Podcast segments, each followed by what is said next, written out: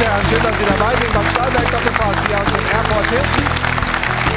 Wir freuen uns sehr auf die Sendung. Die Rückrunde hat begonnen, Spieltag 18. Und in der Tabelle sieht das echt cool aus. Die Bayern nur ein Punkt oben vor Union. Und natürlich geht es auch um Union, um Union, denn dieses äh, Berliner Stadtderby war doch äh, heiß. Union gewinnt zum fünften Mal in Folge, ja, keine große Überraschung mehr, denn das ist die klare Nummer eins in der Stadt. Der Hammer kam dann abends um 20 Uhr ungefähr, nämlich als die Hertha verkündet hat, wir stellen Freddy Bobic frei. Dazu gibt es gleich auch in Berlin eine Pressekonferenz um 13 Uhr. Da wird man dann äh, die neuen Personalien verkünden und wie es weitergehen soll bei der Hertha. Unser Reporter Niklas äh, Löwendorf ist vor Ort, ist ganz ruhig da, Training ist abgesagt, Reporter steht da, Pudelmütze ist drauf. Gleich gibt es von ihm die Infos zur Hammerpersonalie Freddy Bobic. Natürlich sprechen wir auch über das Spiel von gestern Abend. Bayern 1 zu 1 gegen die Eintracht und für Bayern Ansprüche ist es einfach zu wenig. Das dritte 1 zu 1 Unentschieden nach der WM-Pause. Ja, das ist schon krisenhaft. Woran liegt es denn? Liegt es an den Nebengeräuschen? Also Stichwort Tapalovic, Stichwort Gnabry. Wir werden versuchen, das in dieser Runde zu erörtern. Und natürlich schauen wir auch auf den Gegner von gestern, denn die Eintracht hat bewiesen, dass sie stabil sind, dass sie eine stabile Spitzenmannschaft sind. Ja, ob es reicht dieses Jahr, die Bayern wirklich zu gefährden, das muss man noch abwarten, aber sie sind richtig gut drauf. Geht es denn so weiter bei den Hessen? Also immer weiter bergauf. Das besprechen wir mit dem Sportvorstand der Eintracht. Freue mich sehr, dass er hier in München ist. Guten Morgen, Markus Krösche.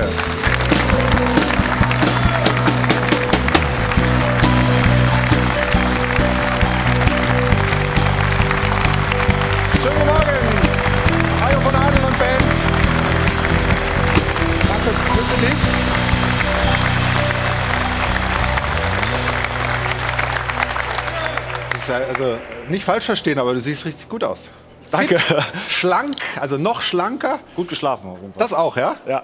Das hilft so ein Ergebnis äh, bei den Bayern, weil du kannst ja auch mal, man kann auch mal unter die Räder kommen. Habt ihr ja diese Saison zu Hause schon erlebt gegen die Bayern. Ja, natürlich hilft so ein, so ein, Ergebnis, aber natürlich auch die Art und Weise. Ich glaube, dass wir es ähm, phasenweise richtig gut gemacht haben, äh, wenig zugelassen haben, taktisch das auch gut gemacht haben. Von daher kann man natürlich sehr gut leben mit dem Unentschieden. Also die letzten Auftritte hier im Doppelpass, die waren immer angenehm. Also ich erinnere mich mit dem äh, Europa League Pokal hier reingekommen. Ich sage immer noch UEFA Cup, ähm, aber heute eben auch mit ordentlich Rückenwind. Da sehen wir noch mal die Bilder. Ja, das war schon, das war schon besonders. Da wird manchmal, also bei manchem Publikum wird da applaudiert. Also einfach nur, ja, okay, funktioniert.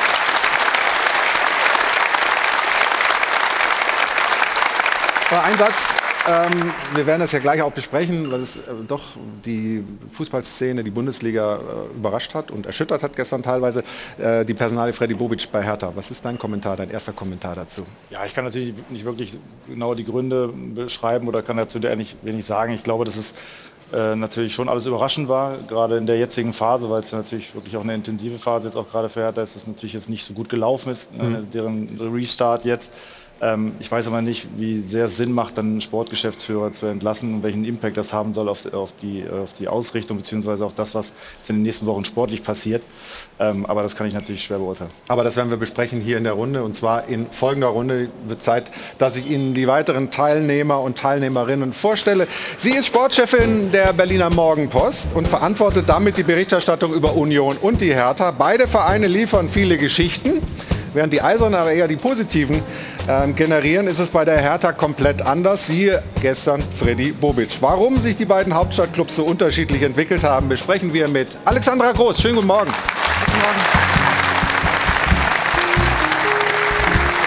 Ich freue mich auf seine Premiere hier im Dopa. Er ist eines der Gesichter der Fußballberichterstattung bei Sky. Einer, den das Persönliche, also sozusagen der Mensch im Trikot auch interessiert und der unter anderem auch deshalb zum Beispiel bei Bayern sagt, Herr Gnabry hat doch nichts falsch gemacht. Bin mir nicht sicher, ob das Mehrheitsmeinung wird hier in der Runde, aber ich freue mich auf dich. Guten Morgen, Ricardo Basile.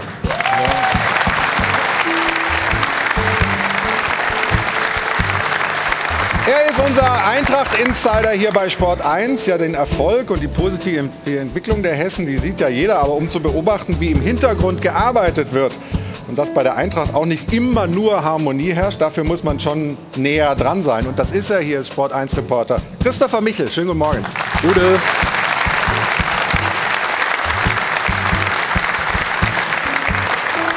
Unser nächster Gast schreibt als freier Journalist aus Frankfurt über die Eintracht, aber beileibe nicht nur über die Eintracht, aber miterlebt hat er den Wandel der Eintracht in den letzten Jahrzehnten sehr deutlich. Hat neulich mal von Funkstille zwischen Glasner und Krösche geschrieben. Ob das auf Gegenliebe gestoßen ist, wird uns Markus vielleicht heute erzählen. Wir freuen uns auf Frank Hellmann. Guten Morgen. Guten Morgen.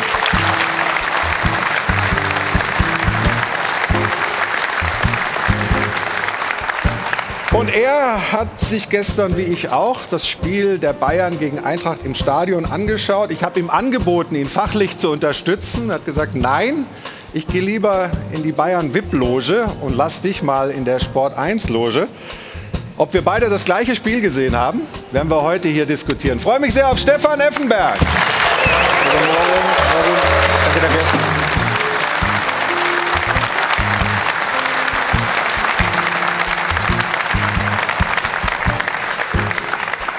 Und jetzt, Stefan, musst du tapfer sein, denn der Applaus für sie ist immer noch lauter. Wenn wir jetzt wieder erleben. Hier ist Jana Wosnitzer.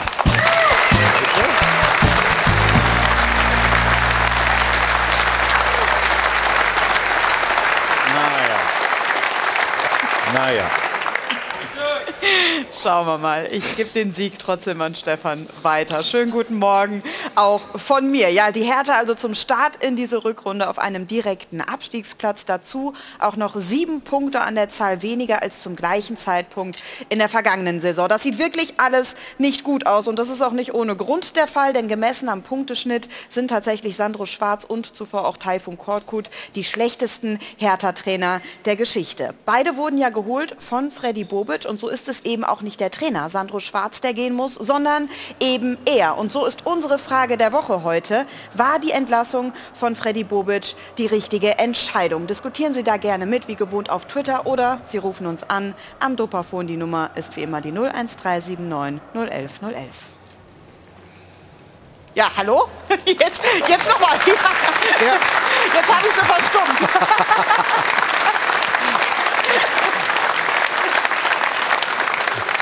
Ja, unser Publikum hat gedacht, jetzt reicht es doch irgendwann mal mit Applaudieren. Ich verstehe schon. Na, jetzt wollen wir mal rübergeben nach Berlin zum Kollegen Niklas Löwendorf, bevor wir hier in der Runde ähm, diskutieren. Wir interessieren uns natürlich über de, für deine Informationen. Also was hat letztlich ähm, dazu geführt, dass man sich bei der Hertha von Freddy Bobic getrennt hat?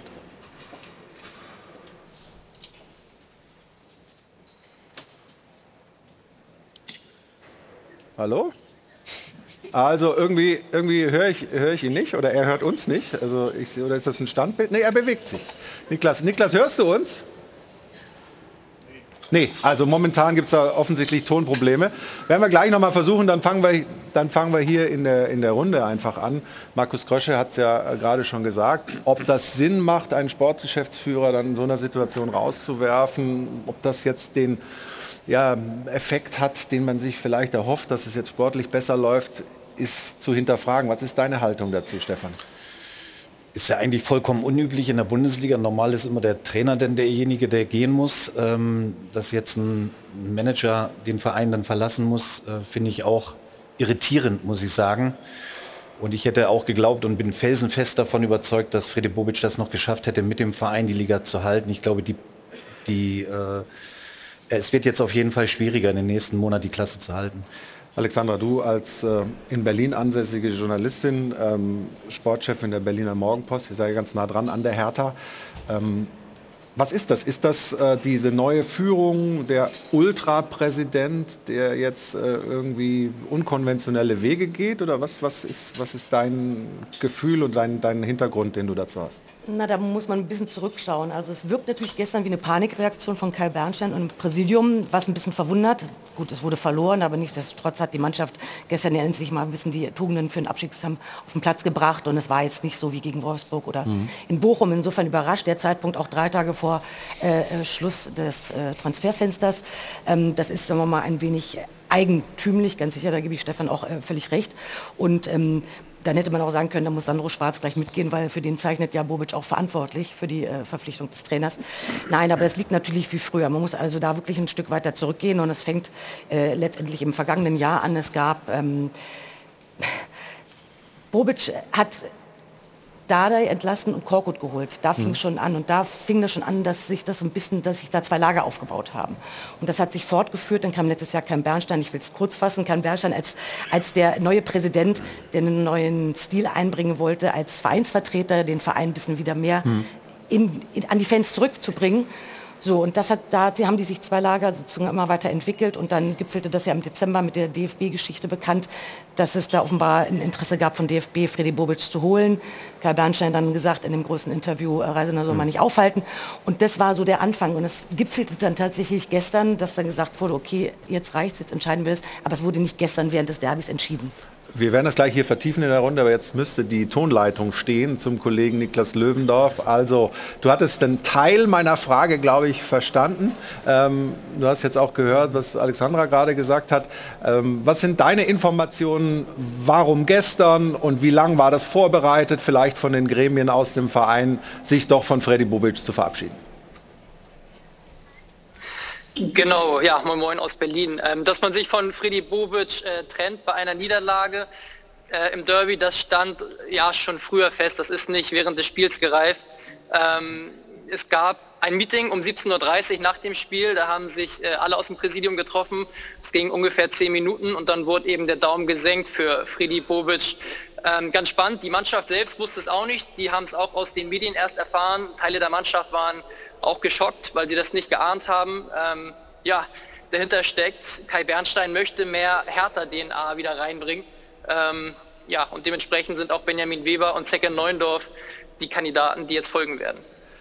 Du hast die Namen jetzt gerade äh, angesprochen, die werden nachher in der Pressekonferenz nochmal offiziell verkündet, aber ähm, das ist vielleicht auch ähm, ein Teil des äh, Stils bei Hertha, das ist natürlich sofort durchgesickert, also ähm, die beiden werden übernehmen, der eine als Sportdirektor, der andere als technischer Direktor.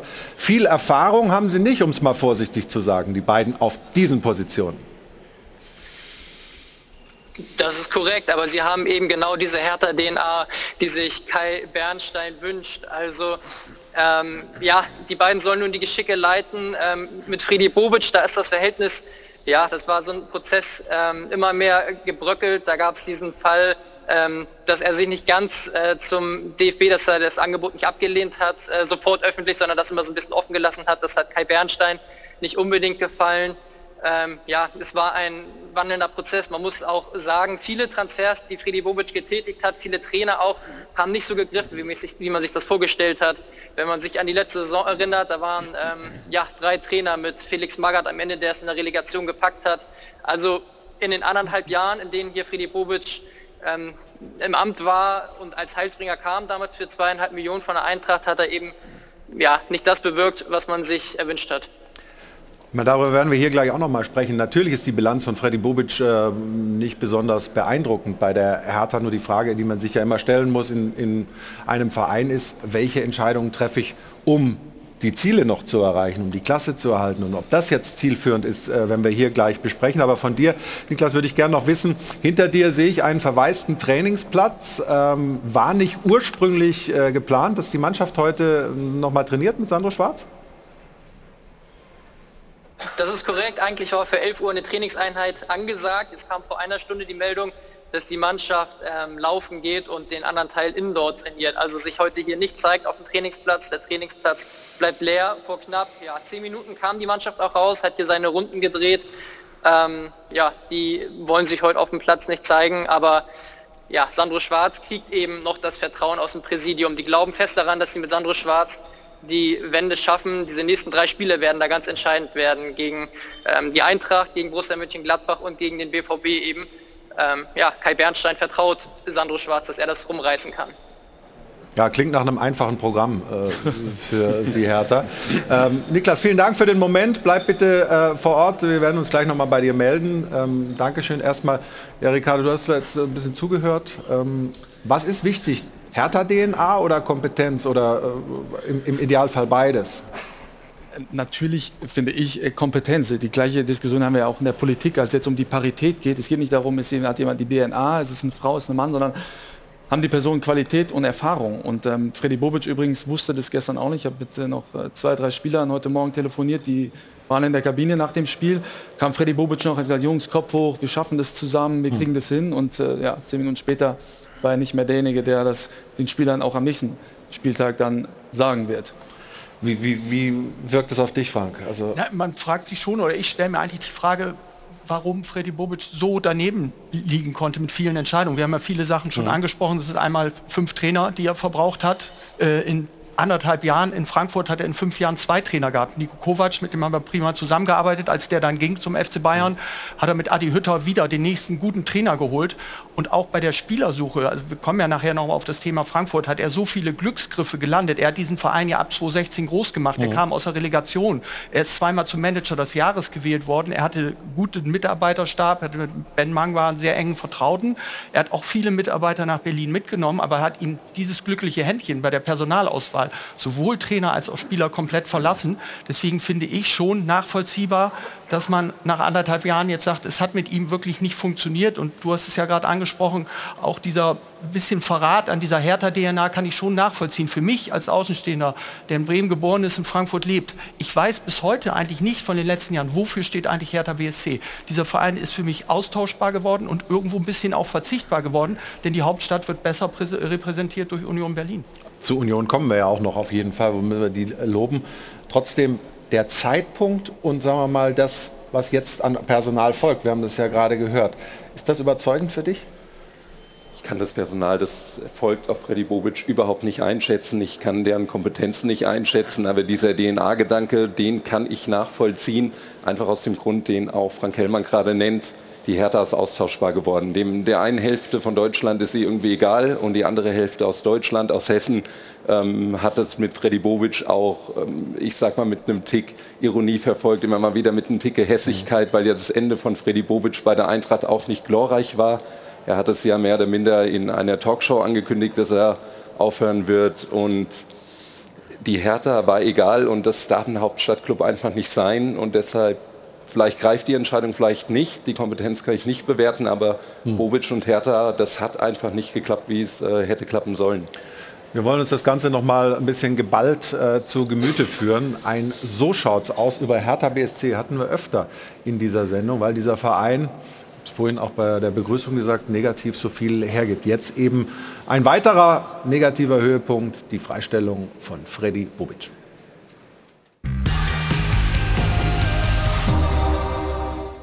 Freddy Bobic ist raus. Der starke Mann bei der Hertha ist Geschichte. Eineinhalb Jahre war Bobic das Unschuldslamm. Man wollte ihm die Hertha-Krise nicht anlasten. Schließlich hatte nicht er die zig Millionen des Investors sinnlos verbraten, sondern andere. Aber auf Bobics Kosten gingen die Verpflichtungen der erfolglosesten Hertha-Trainer des letzten Jahrzehnts. Und so erlebte Bobic jetzt die Verwandlung vom Unschuldslamm zum Sündenbock. Und zwar in Rekordzeit. So schaut's aus. Bobic stürzt am Ende auch über Sandro Schwarz und den Katastrophenstart ins neue Jahr. Drei Spiele, null Punkte, Platz 17. Das ist nicht mehr nur Abstiegsgefahr, das ist fast schon freier Fall. So schaut's aus. Wir wollen nicht zu sehr schwarz malen, aber die Lage ist schon brenzlig und es ist anzunehmen, dass man Sandro Schwarz bei der Hertha weniger als Feuerwehrmann, sondern eher als Brandbeschleuniger sieht. Wir sehen schwarz für schwarz. So schaut's aus. Die Entlassung von Bobic kam überraschend, seine Bilanz ist allerdings nicht prickelnd. Bei den Transfers viele Mitläufer kaum Kracher und seine Punktausbeute katastrophal. Niemand hat von Bobic erwartet, dass er das Märchen vom Big City Club wahr werden lässt, aber Dauerabstiegskampf und Negativrekorde hätte der Platzwart auch hingekriegt. So schaut's aus. Man fragt sich, warum hier nie etwas vorwärts geht. Berlin ist eine tolle Stadt. Es war auch mal Geld da. Es gibt geduldige Fans und eine noch geduldigere Medienlandschaft, die die Vorrunde monatelang schön geredet hat, obwohl die Ergebnisse eine Katastrophe waren. Also wenig Unruhe von außen. Doch die Hertha schafft es immer wieder, sich intern zu zerfleischen. Früher stritten Gegenbauer und Windhorst, jetzt Bobic gegen den Rest der Hertha-Welt. So schaut's aus. Das Derby hat Bobics Rauschmiss besiegelt. Es war klar, wie wichtig dieses Spiel sein würde. Ich finde, es kommt genau zum richtigen Zeitpunkt. Völlig richtig, denn es hat zum richtigen Zeitpunkt gezeigt, dass diese Hertha in dieser Form in der Bundesliga nichts zu suchen hat. Und weil jetzt tatsächlich noch ein bisschen Zeit wäre, um den Abwärtstrend zu stoppen und wenn Felix Magath oder irgendein anderer Rettungssanitäter diesen Patienten retten und wiederbeleben soll, dann könnten sie jetzt vielleicht tatsächlich noch etwas ausrichten. So schaut's aus. Freddy Bobic erlebt jetzt bei der Hertha übrigens schon seinen zweiten schweren Karriereknick. Vor 20 Jahren kam er als Nationalstürmer nach Berlin und erlebte dort ein glanzloses Ende seiner Spielerkarriere. Fazit, für Freddy Bobic ist Berlin jobmäßig offensichtlich keine Reise wert. So schaut's aus.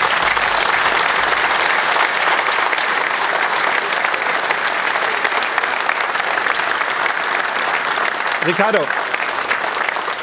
Freddy Bobic, ja, wir haben äh, auch über seine Bilanz gesprochen, aber er ist ja nicht alleine da. Ja? Also Dirk Duffner zum Beispiel, sein, sein Kaderplaner bleibt.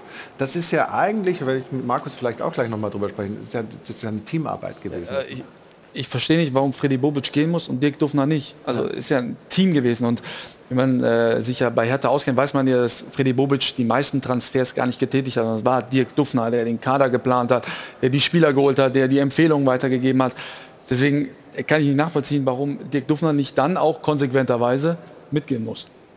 Markus, wie siehst du das denn? Ich meine, klar, du kannst dich jetzt nicht in die Interna der Hertha einmischen, aber, aber die, du hast vorhin ja schon angedeutet, der Zeitpunkt das zu machen? Äh, was will man damit eigentlich erreichen? Äh, also für mich wirkt es, ähm, ja, amateurhaft ist vielleicht ein bisschen hart gesagt, aber es wirkt nicht hochprofessionell.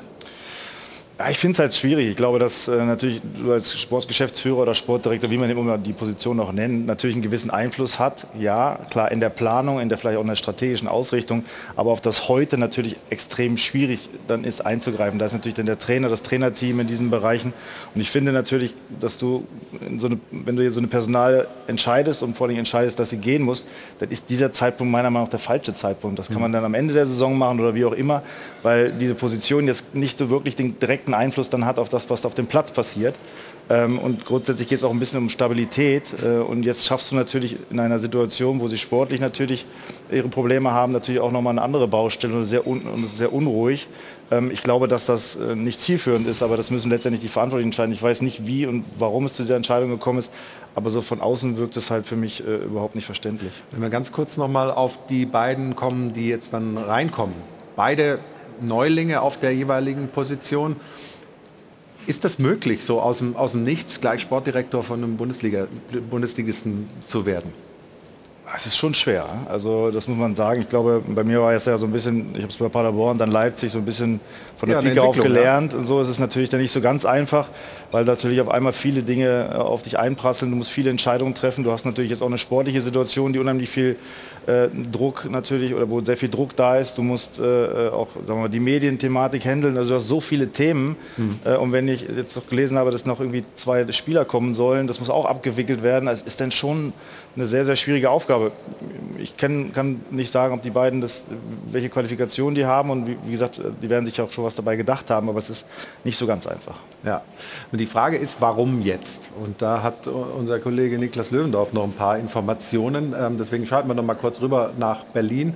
Ähm, warum glaubst du, hat man es jetzt gemacht und nicht wie bei Sandro Schwarz, vielleicht noch ein bisschen gewartet, äh, wie die sportliche Entwicklung jetzt über die nächsten Wochen ist?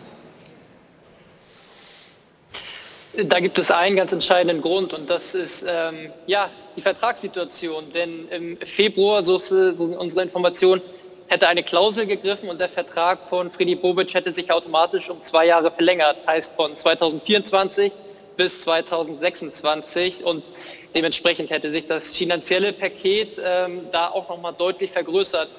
Heißt, ja, der finanzielle Aspekt war ganz entscheidend, auch diesen Schritt jetzt zu ziehen, bevor eben diese Klausel in Kraft tritt und der äh, Vertrag von Freddy Bobic sich um zwei Jahre verlängert. Die Frage, Stefan, kann man dann solche Entscheidungen von solchen Vertragsklauseln abhängig machen? Kann man sagen, okay, wir müssen da so aufs Geld schauen, dass ich jetzt äh, so eine, ich sag mal, überstürzte Harakiri-Aktion mache oder muss da mehr dahinter sein noch? Ja, da muss an, anscheinend wirklich mehr dahinter stecken. Also für mich ist es auch nicht nachvollziehbar. Weil was sollen die zwei, die jetzt neu installiert werden, denn ändern, was auf dem grünen Rasen passiert? Nämlich gar nichts. Das muss das Trainerteam tun. Der Trainer mhm. äh, als höchste Instanz, ähm, da haben die ja gar keinen Einfluss drauf. Aber der Trainer ist doch, ist doch jetzt auch nicht unumstritten. Nein, wenn man jetzt hingeht und sagt, da steht eine Klausel drin, die im, im Februar dann greift und dann wird der Vertrag verlängert ähm, bis 26, dann ist das sehr irritierend für mich, muss ich ganz ehrlich sagen. Ich weiß nicht, welchen Plan der Präsident verfolgt. Diese Fragen müssen wir Ihnen stellen. Ich hoffe, dass er irgendwann mal hier zu Gast ist. Dass ja, er nachher 13 Uhr wird er in der Pressekonferenz sein. Ich nehme mal an, dass er sich da ja, erklärt, aber, ja? aber da, die Fragen muss er beantworten. Wir können ja nur wild spekulieren hier. Ja. ja. Also Fakt ist aber, so wie sie sich präsentieren und nicht erst seit Wochen oder Monaten, sondern seit einem langen, langen Zeitraum, ähm, muss man sich wirklich die Frage stellen, ob sie überhaupt Bundesliga tauglich sind. In allen Bereichen. Dieser Ultra-Präsident Kai Bernstein, wir sehen das Foto hier, also er hat eine Ultra-Vergangenheit, ich möchte das jetzt äh, nicht äh, irgendwie werten, aber er hat einen anderen, einen anderen Angang, ja, versucht, hat versucht, den Verein äh, zu, wieder, wieder zusammenzuführen, Fanszene äh, mit dem Verein zu einem, einer schlagkräftigen Gemeinschaft zu machen. Ja, aber Stefan, ähm, ist das die Gefahr, sage ich mal, wenn man, wenn man sagt, wir, wir, wir haben jetzt äh, Fanvertreter, die Vereine leiten, dass man dann auch, dass es dann auch möglicherweise mal ein bisschen vogelwild werden könnte? Ja, die Möglichkeiten muss es ihnen ja geben. Also er ist ja nicht umsonst Präsident geworden, sondern wurde ja auch gewählt.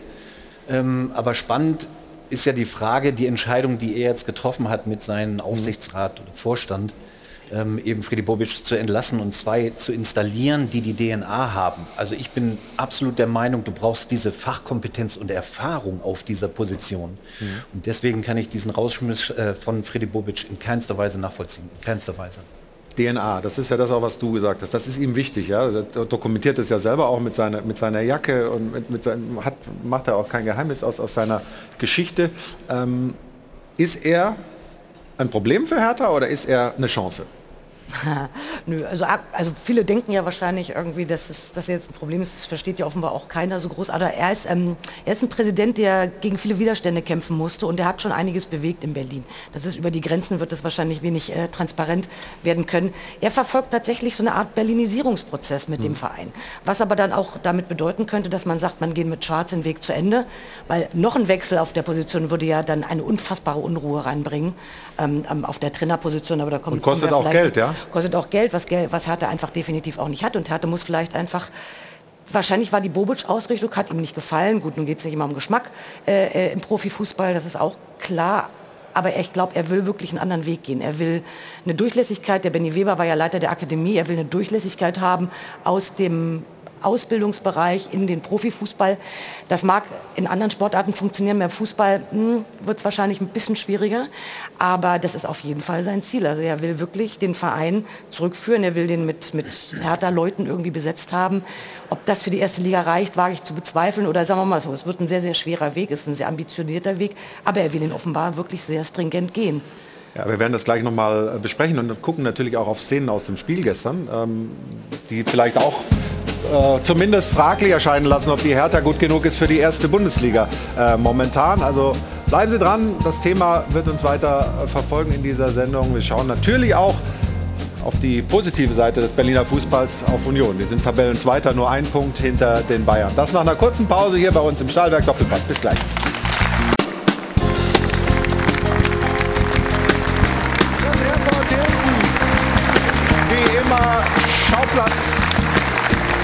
Stahlberg Doppelpass. Hallo von Adel und Band.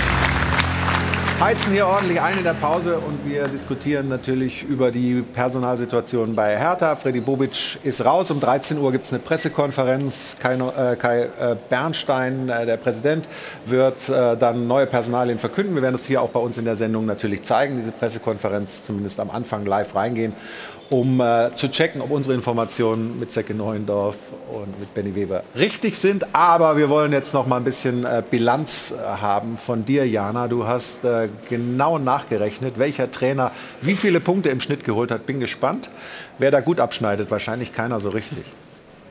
Zunächst äh, mache ich aber einen ganz kleinen Rundflug durchs Netz, weil die Kommentare auf Twitter sind zu Thema Hertha gerade einfach zu gut. Also derzeit wirklich verzwang, ver, blanke Verzweiflung bei den Hertha-Fans. Ich drehe hier langsam wirklich durch. Folgendes Bild. Bobic für eine Ablöse an den DFB abgeben, mm, mm, das machen wir nicht. Lieber Bobic freistellen und sein Gehalt bis Vertragsende weiterzahlen. Das klingt doch schon viel mehr nach dem Big City Club. Hertha ist halt wirklich die krasseste Daily Soap von allen. Ich freue mich jetzt schon auf die Fortsetzung der aktuellen Staffel und diese Daily Soap hat auch schon einen Namen und zwar, weil der Titel FC Hollywood ja bereits vergeben ist, nennen wir sie doch einfach Bollywood BSC.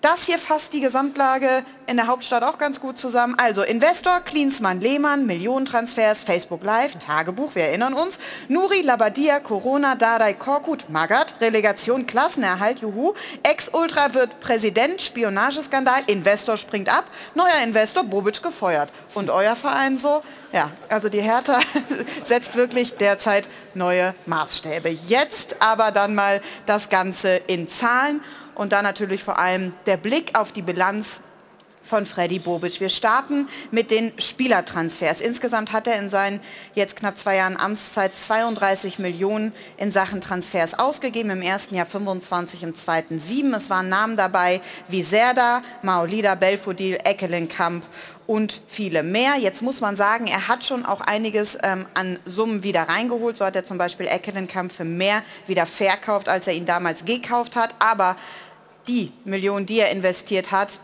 da ist bei den Namen auf jeden Fall nicht wirklich ein Top-Transfer mit dabei ge gewesen. Also ein gutes Händchen hat er hier nicht bewiesen.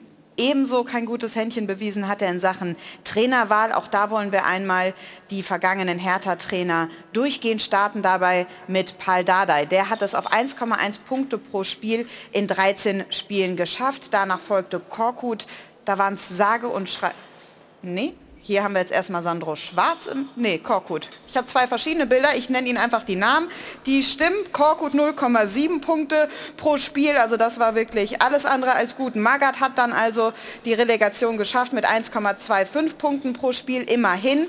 Und dann eben Sandro Schwarz mit auch nur 0,8 Punkten pro Spiel. Und so hatte ich es ja eingangs auch schon gesagt, Korkut und Schwarz wirklich die beiden schlechtesten Hertha-Trainer der Vereinsgeschichte in Sachen Punkteschnitt. So, und jetzt ist dann eben die Frage in die Runde, wie viel Kredit hat denn jetzt Sandro Schwarz tatsächlich noch, wenn man sich vor allem noch mal diese Zahlen hier anschaut. Dein Gefühl? Also die Mannschaft die Mannschaft steht schon hinter dem Trainer. Sie finden ihn menschlich top, sie finden ihn top, was das Trainings betrifft. Er macht wohl sehr gute Spielanalysen. Wenn am Ende keine Punkte, ich habe ja gesehen, 0,8 Punkte, das ist, mhm. ja, das ist ja unterirdisch. Ich dachte, dass vielleicht Sandro Schwarz nicht so jemand ist, der vielleicht die Mannschaft dann am Ende so richtig mitnimmt oder mal irgendjemandem auf Deutsch in die Fresse haut. Aber ähm, er hat sich wohl, so hat mir ein Spieler erzählt, äh, beim vergangenen Spiel in der Halbzeit fast die Hand gebrochen, weil er so so auf, die, auf, den, auf das Sideboard, was da wohl in der Kabine stand, äh, geschlagen hat. Also in ihm brennt schon, nur in der Mannschaft nicht. Also wenn man das gestern gesehen hat, die ersten paar Minuten waren ja äh, ganz in Ordnung, nur dann war es wieder diese Trägheit, da war keine Galligkeit drin. Wenn das der Trainer nicht irgendwann ändern kann, wer soll es ändern? Die Argumente für Sandro Schwarz, die gehen eigentlich allmählich aus. Also wir beide kennen ihn ja gut. Er, er, lebt in Frankfurt oder die Familie ist in Frankfurt ansässig. Er ist im Grunde ein gebürtiger Mainzer, der ja ganz eng mit dem Club verbandelt war. Ist ja auch über Mainz in die Bundesliga gekommen und er hat dann auch diese Phase beim FSV Mainz gehabt. Also er war im Grunde ja der ideale Trainer, aber auch Mainz hat sich dann von ihm trennen müssen, weil er einfach nicht mehr gegriffen hat. Er war im Grunde zu lieb fast für, für die Bundesliga, auch, auch für die Mannschaft. Die Ansagen, die, der ganze Umgang auch mit uns Medien äh, wirklich perfekt, als Mensch vorzüglich. Aber es war der Punkt erreicht, wo er, ja, wo er einfach keinen Zugriff mehr hatte. Und ich habe als Außenstehender schon das Gefühl, dass es bei Hertha jetzt ähnlich ist. Wenn man diese Spiele sieht, jetzt gerade gegen Wolfsburg oder gerade in Bochum, diese blutleeren Auftritte auch nach, nach einer sehr langen Vorbereitung, nach einem Wintertrainingslager, wo sich alle wieder in den Armen gelegen haben, gute Stimmung und es wird alles besser und dann kommen solche Spiele hinaus, dann hat man schon das Gefühl, berühmte, dass der Trainer nicht mehr, nicht mehr greift. Er bekommt ja auch immer sehr über die Emotionalitätsschiene. Das war schon in Mainz. Er hat viel probiert, über Emotionalität zu regeln. Bei den sportlich-fachlichen Gesprächen gab es auch mit Kollegen immer mal Zweifel, ist das wirklich auch top, top, top Niveau, ist das das allerhöchste Niveau? Das waren auch harte Gespräche, die man da teilweise geführt hat, harte Diskussionen.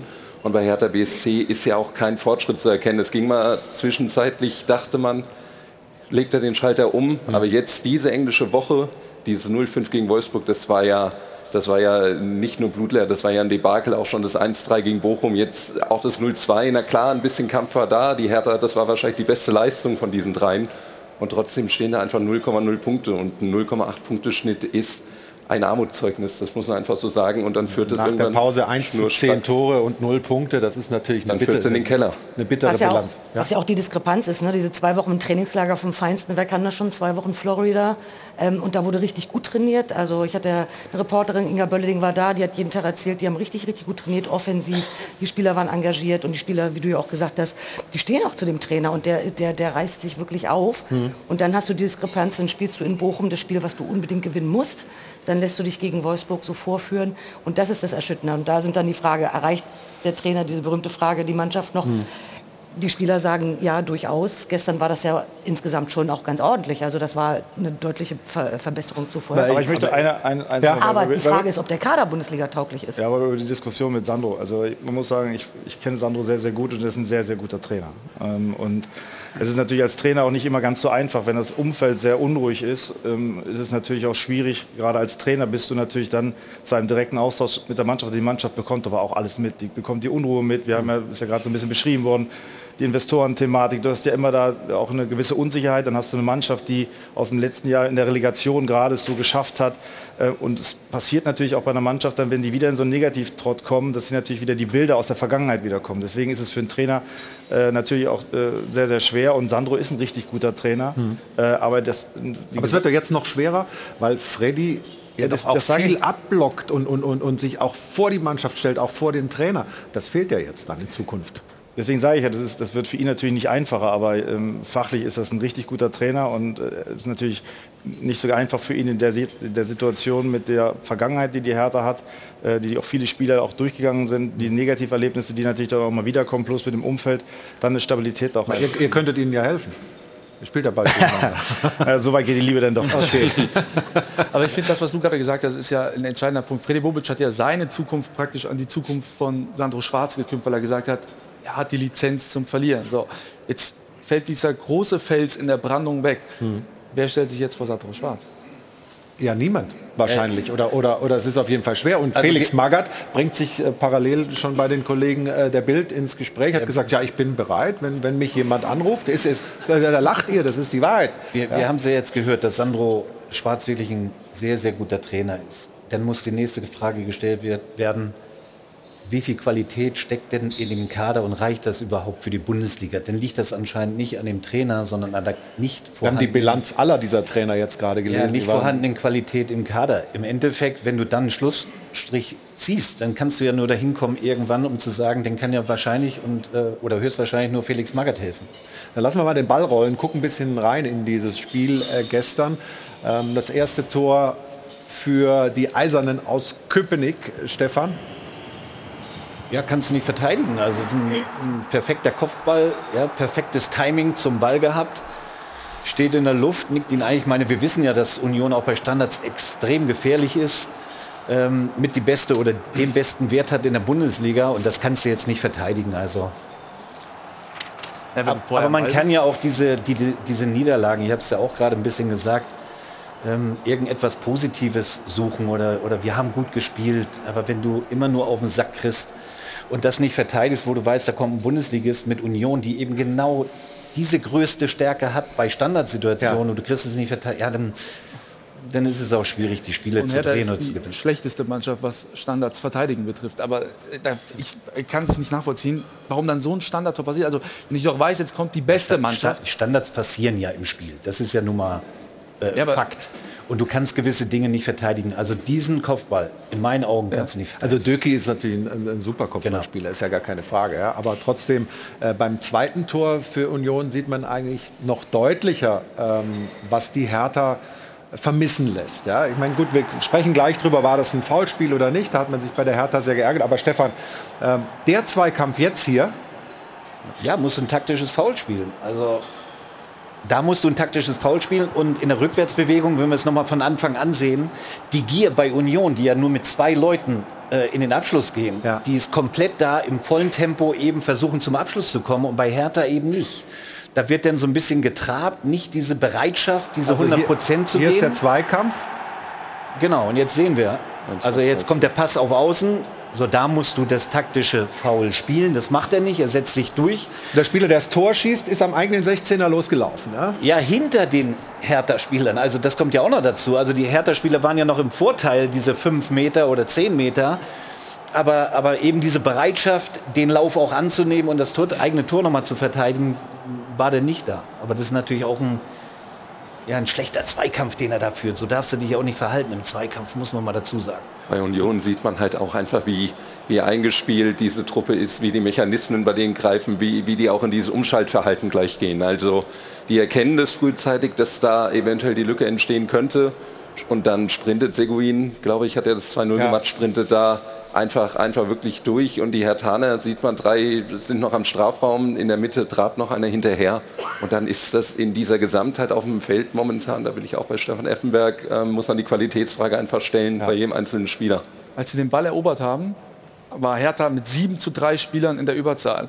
Als Ja. das Tor passiert, war Union mit 2 zu 1 in der Überzahl. Wie kann das sein?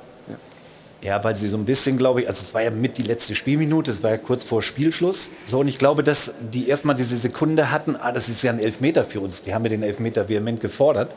Das und, und das ist die besprechen. Sekunde, die dir dann fehlt im Umschaltspiel. Ne? Und Union ist halt mit Vollgas nach vorne und ja, sie spielen es dann auch gut, das muss man auch mal sagen. Das ist halt eine andere Qualität dann bei Union. Wir machen ganz kurz äh, einen Spot und dann sprechen wir über den Elfer, der keiner war, ähm, den aber Freddy Bobic zum Beispiel vehement gefordert hat. Äh, einen kurzen Moment Geduld, dann geht es gleich weiter bei Hertha Union und diese knifflige Szene werden wir versuchen aufzulösen. Na, ging doch schnell, habe ich Ihnen doch versprochen, meine Damen und Herren. Hier ist der Startball Doppelpass und wir wollten uns äh, dieser Situation nochmal annehmen. Es steht 1 zu 0 für Union und dann gibt es einen Zweikampf. Kedira beteiligt. Wir hören aber, was Freddy Bobic hinterher gesagt hat, hatte so eine Krawatte.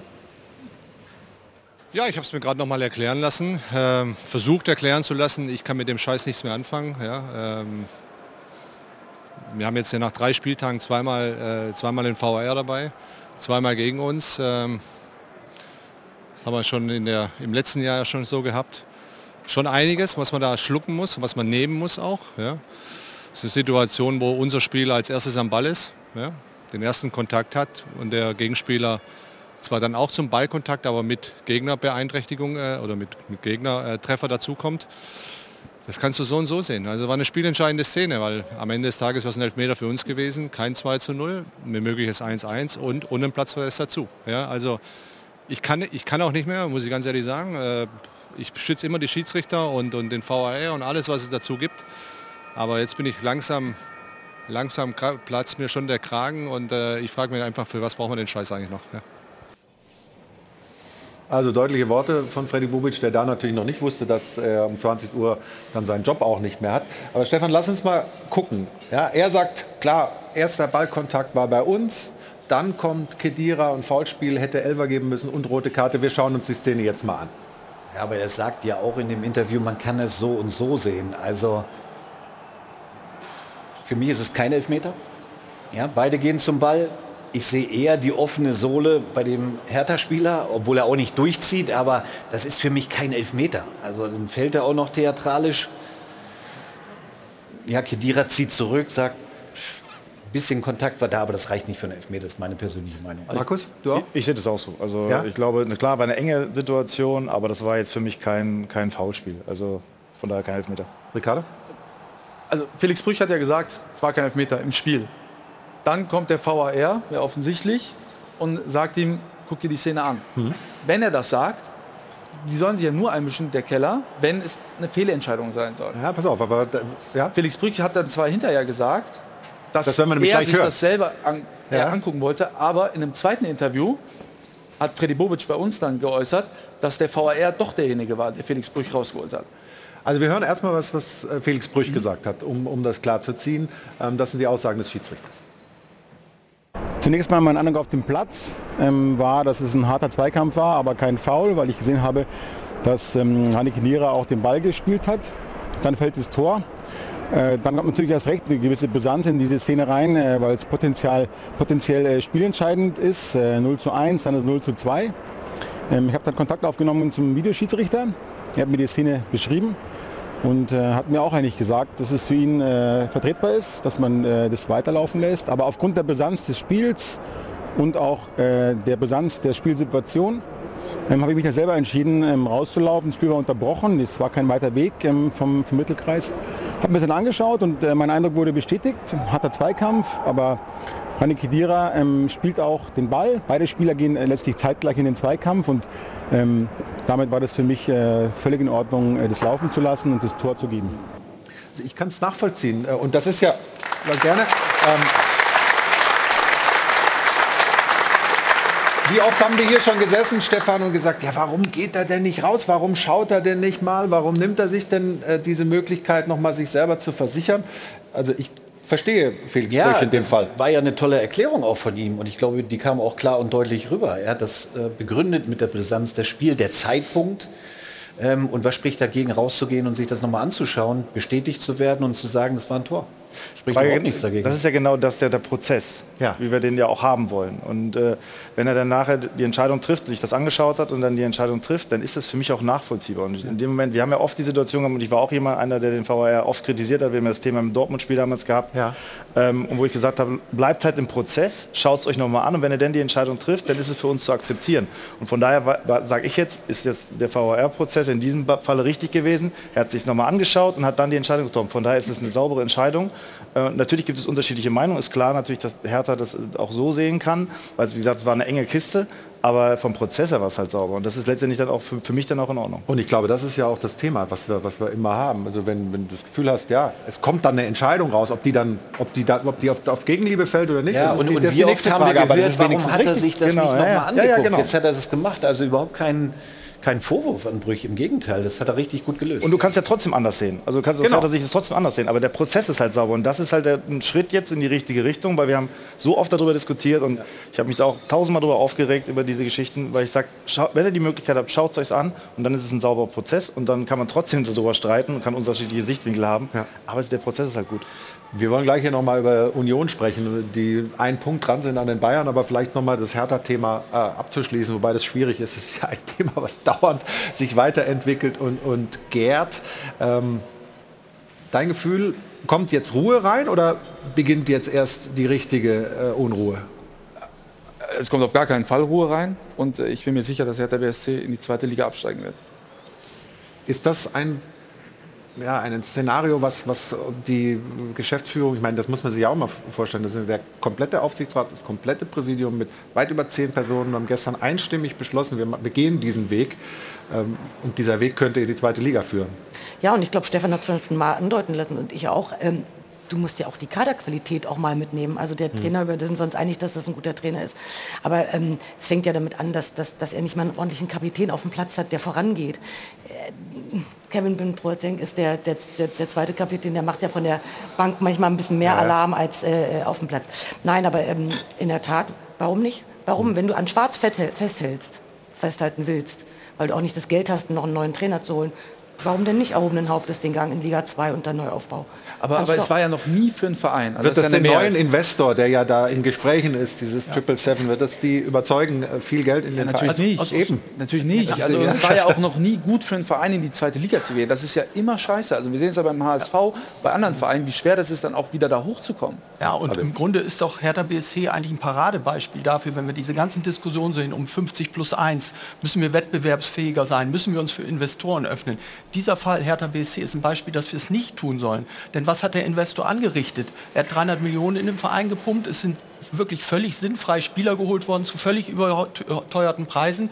Wenn man sich den Lizenzspieleretat von Hertha BSC anguckt, ich glaube, Herr Krösche, Sie kennen ihn sehr gut, da wird einem ja fast schlecht. Da muss dieser Verein ja unter den ersten acht, unter den, unter den ersten sieben stehen. So viel haben Sie äh, für den Lizenzspieleretat ausgegeben. Und der Investor hat im Grunde diesen Verein mit, ja man muss es fast sagen, hingerichtet. Ja, aber Moment der Investor hat ja nicht entschieden, welches Spiel. Also wenn jemand kommt, wenn ich jetzt, was ich nicht bin, ein sehr reicher Investor wäre und würde Markus jetzt 300 Millionen geben, dann bin ich ja nicht dafür verantwortlich, welche Spieler er holt. Aber er hat die Erwartungshaltung geweckt. Ja, gut, Lars ist ja Winters war ja derjenige, der Erwartungshaltung davon postuliert hat, Big City Club zu Big werden. City Club, spannendstes Und- und- Projekt in, in, Europa, und so weiter. Und, die und Projekt Erwartungshaltung ist ja von außen Das- Das worden. kam schon auch dazu, aber äh, äh, vom Prinzip her gebe ich dir recht. Also was mit dem Geld gemacht wurde, da wurden erstmal Schulden zurückgeführt in, in, dreistelliger Millionenhöhe und anderes und eben teure Spieler geholt.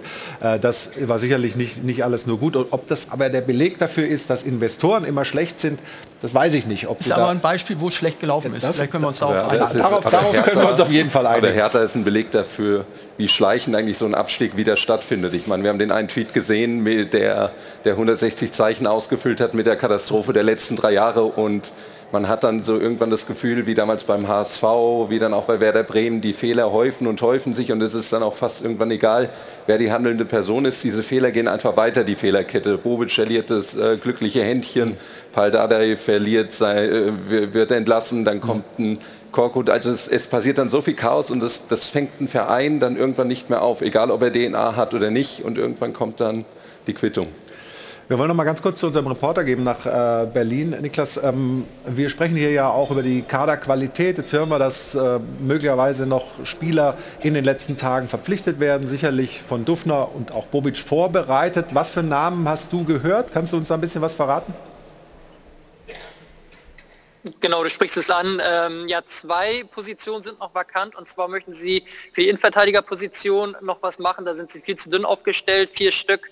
Ähm, vier Innenverteidiger haben sie. Rochel hat sich nun gerade verletzt, auch noch heißt momentan noch drei Innenverteidiger. Nach unseren Infos gibt es ähm, da einen französischen Innenverteidiger, mit dem sie sich genauer befassen. Ähm, plus, sie wollen halt für die Flügelstürmerposition noch was holen. Ijuke hat sich verletzt. Ein Name, der dort kursiert und der intern definitiv ähm, diskutiert wurde, ist Maximilian Philipp vom VfL Wolfsburg. Ähm, der passt ins Profil, der ist übrigens auch gebürtiger Berliner, passt also zur neuen Hertha-DNA, die hier aufgebaut werden soll. Ähm, ja, Maximilian Philipp, ähm, damit beschäftigt man sich hier.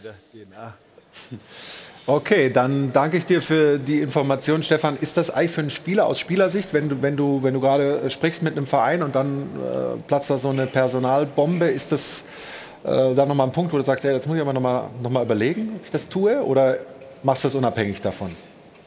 Wenn du den Vertrag jetzt noch nicht unterschrieben hast, mit Sicherheit, aber wenn du gerade unterschrieben hast und wurdest geholt von Freddy Bobic, dann würde ich sagen, sind die Spieler auch ein Stück weit dann Egoisten und, und dann konzentrieren sie sich auf das, was sie, was sie zu tun haben. Also das ist jetzt nicht so entscheidend.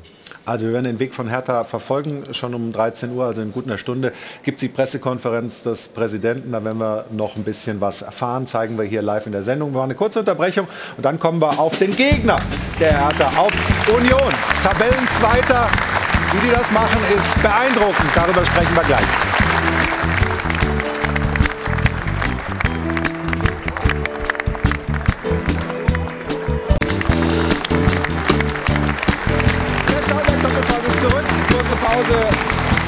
Hier Hajo von Adel und Band wie immer musikalisch verkürzt hat. Ähm, wir haben lange schon über die Hertha gesprochen. Jetzt wollen wir auch Richtung Union gehen. Denn die haben nicht nur das fünfte Derby in Folge gewonnen, die sind eine echte Spitzenmannschaft, die sind Tabellenzweiter, einen Punkt nur hinter den Bayern. Und Jana gibt uns noch ein paar Informationen als Vorlage für den Talk. Jana. Ja, wir wollen uns den Blick auf die Tabelle dann an der Stelle doch einmal äh, gönnen. Vor allem freut das alle Fans von Union Berlin, weil wer die Nummer 1 in der Hauptstadt ist, haben wir gestern einmal mehr geklärt. Aber zum Start in diese Rückrunde muss man auch wirklich sagen, Mensch, sie sind Bayern-Verfolger Nummer 1. Wirklich konstant richtig gute Leistungen, die Union dort zeigt. Aber auch abseits des Platzes gibt es ein paar Themen rund um Union Berlin. Unter anderem ein Transfergerücht, das die Runde macht. Isco könnte in die Hauptstadt kommen. Gestern dann nach diesem Derby-Sieg auf Insta ein Post von Christopher Trimmel. Das ist wirklich eine Insta-Perle, die wir hier rausgefunden haben. Er hat es kommentiert mit, dieser Sieg ist für dich, Isco. Und Timo Baumgartel finde ich noch besser. Kommentiert gleich mal drunter, er kommt, Ausrufezeichen. Das ist doch mal eine Ansage von den Jungs. Isco selbst hatte das Ganze übrigens auch zur Kenntnis genommen und auch noch mit einem Emoji kommentiert. Also ganz schön vielversprechend, was da auf Insta zu lesen ist. Deswegen die Frage in die Runde, ist das denn echt vorstellbar, dass sich hier, ja, dann, das wäre wirklich mal ein Transfer-Coup, der sich hier anbahnen würde. Isco, spanischer Nationalspieler, Ex-Real Madrid, in Zukunft bei Union Berlin. Vorstellbar? Du hast gelacht gleich. Ja, mein Bauchgefühl sagt mir nicht so, real, nein. nicht so realistisch, aber wer weiß. Äh, Oliver Runert ist immer für Überraschung gut. Ich meine, äh, Union Berlin ist ein geiler Verein, auch ein geiles Stadion, ehrlicherweise. Nur Isco, also wer mal bei Union auch in den Katakomben war, sieht jetzt nicht ganz so aus wie im Bernabeu-Stadion in Madrid. Also ich weiß nicht, ob Isco sich damit mal auseinandergesetzt hat. Ja, und ich meine, die zahlen mittlerweile ja auch vernünftige Gehälter bei Union, aber ob das reicht für so ein Kaliber? Also bis jetzt sind sie ja eher dafür bekannt, dass sie Spieler holen, die hier in Deutschland noch kaum einer kennt und Ja. die sich dann so entwickeln, dass sie äh, einen Marktwert erreichen, dass, dass man sie eben gewinnbringend weiterverkaufen kann. Aber was, was natürlich stimmt, äh, Union Berlin hat ja eine bemerkenswerte Entwicklung genommen. 2019 Aufsteiger und dann jedes Jahr besser geworden, Conference League gespielt, dieses Jahr Europa League. Wenn es jetzt ganz gut läuft oder so weiterläuft, spielen sie im nächsten Jahr in der Champions League. Das ist bemerkenswert. Aber es ist eben auch so, hört man in der Branche, sie geben auch einiges Geld aus. Und das kann man ja anhand der Personalkosten immer nachvollziehen, die die DFL rausgibt. Das ist nicht so wenig und der Verein, kannst du mir glaube ich zustimmen, schleppt auch einige Verbindlichkeiten mit sich rum. Sie sagen zwar, das ist für die Zukunft und wir holen das alles wieder rein, wir wollen noch das Stadion ausbauen, aber dass so wenig bei Union Berlin gezahlt wird, das sind so der ganz große Underdogs sind, das ist eben auch nicht mehr die, Wahr die Wahrheit. Aber Sie weisen jetzt in, in diesem Jahr, ganz kurz, Das, das, das Märchen des Underdogs. Ja. aber Sie weisen jetzt in diesem Geschäftsjahr das zweite Mal ein Plus, im Gegensatz zu Hertha, die haben 15 Millionen Minus avisiert, Union sind etwa 20 Millionen plus immerhin aus. Das ist ja schon mal ein kleiner Schritt. Ihnen gehört das Stadion, Ihnen gehört das, Gelände, Sie bauen ein größeres Stadion oder erweitern das. Das sind ja schon Schritte, kleine Schritte, aber nichtsdestotrotz ist es ja schon, diese Kontinuität ist halt einfach beeindruckend. Also ich sage, in der Mannschaft ist gar kein Platz für Isco. Das ist Kann nicht man, gut kann man genug. auch so sehen. Kann man auch so sehen. Aber Sie haben ja jetzt in der vergangenen Woche zwei WM-Spieler geholt. Das ist ja auch schon mal was. Und sie hatten ja auch mal einen Farbtupfer wie Max Kruse geholt. Vielleicht holen wir ja jetzt noch einen Farbtupfer. Also, auf jeden Fall gehen sie damit irgendwie humorvoll um, die Mannschaft. Und das gefällt mir echt gut. Also, was sie da sich auch, wenn das dann nur ein Gerücht ist, was sie sich da für einen Spaß draus machen. Aber jetzt mal ernsthaft. Union ist ein Konkurrent äh, der Eintracht im Kampf um die Champions League Plätze. Du hast äh, auch das Ziel wieder Qualifikation für die Champions League ausgegeben. Was macht Union aus, aus deiner Sicht, rein sportlich gesehen? Was sind deren äh, wirkliche Stärken? Ja, sie haben schon eine ganz klare Philosophie, auch wie sie, wie sie Fußball spielen wollen. Sie haben mit, mit, mit dem Trainer jemanden, der sehr konstant äh, jetzt da ist, da auch etwas entwickeln konnte. Ich finde, dass äh, auch was die Transfers angeht, das immer nach einer klaren Strategie und Philosophie ist und das hilft natürlich. Und ich glaube, dass sie als, als Club natürlich auch wirklich ähm, eine Einheit sind und da wirklich äh, auch in den letzten Jahren einen herausragenden Job gemacht haben. Man muss sagen, natürlich steigen die Gehälter, das ist auch normal, das ist jetzt nicht mehr so äh, wie jetzt in dem Jahr, wo sie aufgestiegen sind. Aber sie machen es einfach gut. Sie haben eine klare Idee, verpflichten nach, einer klaren, nach einem klaren Schlüssel, haben einen Trainer, der eine Ko- Konstante ist. Das sieht man ja auch in Freiburg, wie wichtig so eine Konstante dann auch immer ist mit dem Streich oder mit den Verantwortlichen. Äh, und die machen da echt einen richtig guten Job. Wir haben mal ein bisschen was rausgesucht, Gründe für den Erfolg, mögliche Gründe. Es ist jeweils Liga-Bestwert in der äh, Tabelle oder in, in dieser jeweiligen Statistik. Also sie sind Comebacker der Liga, da sind sie bester, dreimal Rückstand aufgeholt. Standardstärke, schon fünf Tore nach Ecken, hat keine Mannschaft mehr. Auch mehr Kopfballtore als alle anderen und vor allem sind sie defensiv stabil. Nur 16 Großchancen zugelassen, hat auch keine Mannschaft weniger. Und auch was die Gegentore angeht, Stefan, sind sie oben dran. Die Bayern haben noch ein paar weniger, aber sie haben, glaube ich, erst 22 Gegentore. Ist eigentlich diese Defensive die Hauptstärke? Ich glaube, das, was du gerade vorgetragen hast, das spricht Bände. Also das ähm, ist mit Sicherheit ganz, ganz entscheidend für diesen Erfolg. Ich glaube, das Allerwichtigste bei Union ist, dass sie eben im Kollektiv zusammenarbeiten. Also zusammen angreifen, zusammen verteidigen. Sie lassen wenig zu, haben so einen Unterschiedsspieler mit, mit Becker vorne, der schon den Unterschied ausmacht im Spiel nach vorne. Ähm, aber im Kollektiv einfach und natürlich einen überragenden Trainer, der, der das alles immer perfekt wegmoderiert, auch wenn man mal verliert. Völlig unaufgeregt, also das mag ich sehr. Also ist großen Respekt für Union, was die leisten.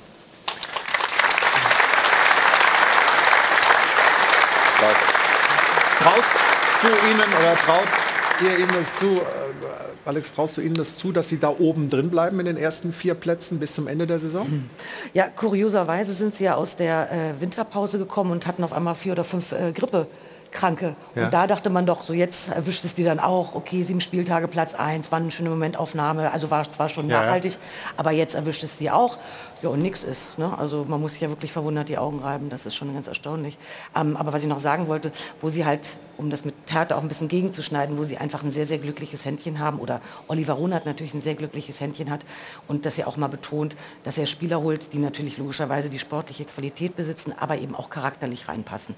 Und das spielt keine so unwesentliche Rolle. Die ist schon sehr, sehr wichtig, so ein Rani Kedira etc. Ne? Das sind alles Leute, die charakterlich sich auch dort einfügen und irgendwie zahlt sich das jetzt auch aus. Und sie behalten irgendwie, wir haben ja vorhin von der DNA gesprochen, ihre DNA, ähm, egal was für eine Fluktuation sie haben, sie haben ja gute Spieler verloren, auch in den letzten Jahren, irgendwie gleichen sie das aus und dieses Kollektiv bleibt stark, da bröckelt nichts. Ne? Ich kann mich an die Diskussion erinnern, als Max Kruse den Verein verlassen hat. Und da hieß es ja dann, ach du meine Güte, das Spiel ist ja auf ihn zugeschnitten gewesen. Er war der Motor des Vereins. Wenn der jetzt weggeht und dann auch noch zu so einer Situation in der Winterpause, dann könnte da was bröckeln. Und seitdem sind sie noch erfolgreicher geworden. Äh, Sie fangen auch große Verluste exzellent auf und äh, ich gehe schon davon aus, dass sie in der Champions League am Ende landen werden. das sieht man ja auch, ganz kurz, das sieht man jetzt auch bei Riason wieder. Denkst, Riason geht, der nächste kommt, fügt sich ins Kollektiv ein, bereitet sein erstes Tor am Mittwoch vor. Also Union hat einfach das, was das Wichtigste ist, glaube ich, Konstanz. Die sind ein Ausdruck für Konstanz, aufgestiegen, Mittelfeld, Conference League, Euroleague und die sind Top-4-Kandidat, ganz klar. Ja, wir haben ja eben vorhin über Freddy Bobic geredet, zweimal Manager des Jahres. Für mich ist eben tatsächlich Oliver Runert jetzt der Manager des Jahres, wenn man eben sieht, dass er tatsächlich dann auch sich von Spielern trennt, wenn sie den nächsten Schritt machen wollen. Robert Andrich, ist, ja, Robert, Robert, Robert Andrich fällt mir ein, Marvin Friedrich, Grisha Prömel, ja alle Spieler, die waren im Grunde DNA von Union, aber als sie dann weg wollten, hat eben auch der Manager sie nicht mehr aufgehalten, hat dafür noch Ablöse kassiert und hat dann schon wieder die nächsten geholt. Und diese Kaderplanung wirklich bei Union ist eben beispielhaft, dasselbe wie Freiburg. Und ich würde es einen dieser beiden Vereine gönnen, in die Champions League zu kommen, was mir oft nicht so sehr gefällt, muss ich sagen, wenn ich ein Spiel von Union Berlin live sehe, auch im Stadion. Es sieht nicht sonderlich schön aus, wie sie spielen. Ne? Es macht so als Fußballästhet nicht so viel Spaß, aber Ja, Gut, aber der, geht der, letztlich der um muss die woanders Ergebnisse. hingehen. Darum geht es ja gar nicht. Wichtig sind ja die Punkte und im Endeffekt, das zählt ja am Oh, Ende des endlich. Tages. Ja, Endlich haben wir was für unser Schweikel.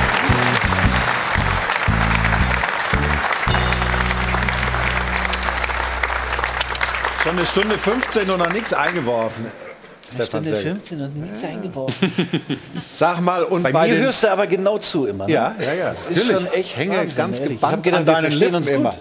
Das tun wir doch auch. Deswegen waren wir gestern auch im Stadion getrennt. Du da oben und ich da. Ja, ich bei den normalen Menschen, Das ist bei der den wahre Wips. Grund übrigens. Du in der Hummertribüne, ich. Ich wo? Naja, egal. Warum, warum sagst du das? Sag mal ganz kurz. Was gab's haben- denn bei euch oben? Ich, habe gehört, Lachs und Kaviar. Ja, ja, genau, genau. genau. Sport 1. Dafür stehen wir hier bei Sport Lachs 1, und ganz Kaviar, genau. Aber ähm, macht dir das Spaß, gerade die Bayern? In der Loge da gestern? Nein, es geht darum, er sagt, die, Union, die Unionsspiele begeistern ihn nicht so richtig. Begeistern dich die Bayern-Spiele in 2023? Also mich begeistern auch die Unionsspiele, weil das ein klarer Plan ist, wenn auch nicht immer spektakulär, muss ich sagen, aber die begeistern mich auch. Zurzeit machen mir die Bayern nicht wirklich Spaß. Also Ist das eine Krise? Also ich habe es vorhin mal gesagt, dreimal unentschieden, dreimal 1 zu 1 ist zu wenig für die Bayern. Ist das schon eine Krisensituation oder boah, nur so eine, kleine angespannte- Leistungsdelle? Na, na, schon eine angespannte Situation. Ähm, sie sind mit, äh, eigentlich hatten sie vor, in der englischen Woche neun oder sieben Punkte zu holen. Drei waren es unterm Strich. Das ist zu wenig. Und auch die Geräusche nebenbei, die es gab um Gnabry, ähm, das macht es nicht einfacher zu arbeiten. Und die nächsten Spiele, die kommen, sind nicht einfach. In Mainz, in Wolfsburg, dann Paris nachher. Also Das ist schon werden eine schwierige Wochen für die Bayern. Was, was, was, ja? Das ist schon eine Ergebniskrise. Ja, und schon. weil wir ja gerade auch von Plan gesprochen haben, oder du bei, von Union Berlin, ich erkenne ehrlicherweise momentan in den vergangenen drei Spielen keinen Plan beim Bayern-Spiel. Geht dir das ähnlich? Ich sag mal so, gegen Leipzig, das war in Ordnung. In Leipzig einen Punkt zu holen, ist okay, aber du musst gegen Köln zu Hause und, Entschuldigung, auch gegen Frankfurt. Eigentlich, das ist ja immer der Plan. Ihr habt es richtig gut gemacht. Aber da planst du halt mit, mit zwei, zwei, ja, ja, das war ein Plan, ja, ja, ja, ja. Ähm, zurück zu dem Plan. Ähm, Habe ich den gesehen? Ähm, ich meine, wenn wir jetzt ins Detail gehen, die Frankfurter standen ja extrem tief in der ersten Halbzeit. Ja, wenn du eine aufbaust, eine Fünferkette hinten, davor eine Viererkette, das ist jetzt nicht so einfach, ne? wenn du dieses Umschaltspiel auch dann zerstörst von den Frankfurtern, ähm, dann, dann, hast du halt die Räume nicht. Und, und, wenn du dann, dann solltest du einen Plan haben. Aber welcher Plan wäre das, über Außen zu kommen und über Flanken oder Standards zu kommen? Das haben sie auch nicht gehabt. Also, aber ich will jetzt nicht sagen, sie waren planlos. Sie haben es halt nicht geschafft, eben dieses Umschaltspiel zu zünden. Das haben sie nicht geschafft. Ähm, und ansonsten war auch nicht viel gut. Also ich denke noch mal drüber nach. Sie hatten keinen Plan, aber planlos waren sie Ja, nicht. sind das auch Ja. drei Euro? Oder Ja, was? da schmeiße ich gleich was. Aber Zunächst meldet sich Anna Dollack mit den Quoten der Sonntagsspiele. Dann sprechen wir gleich weiter über die Bayern. Ja, wenn Dortmund heute gewinnt, dann ist es oben wirklich toll äh, tabellarisch, ganz, ganz eng alles beieinander. Ja, ist das nur eine Ergebniskrise bei den Bayern oder doch mehr? Schauen wir mal.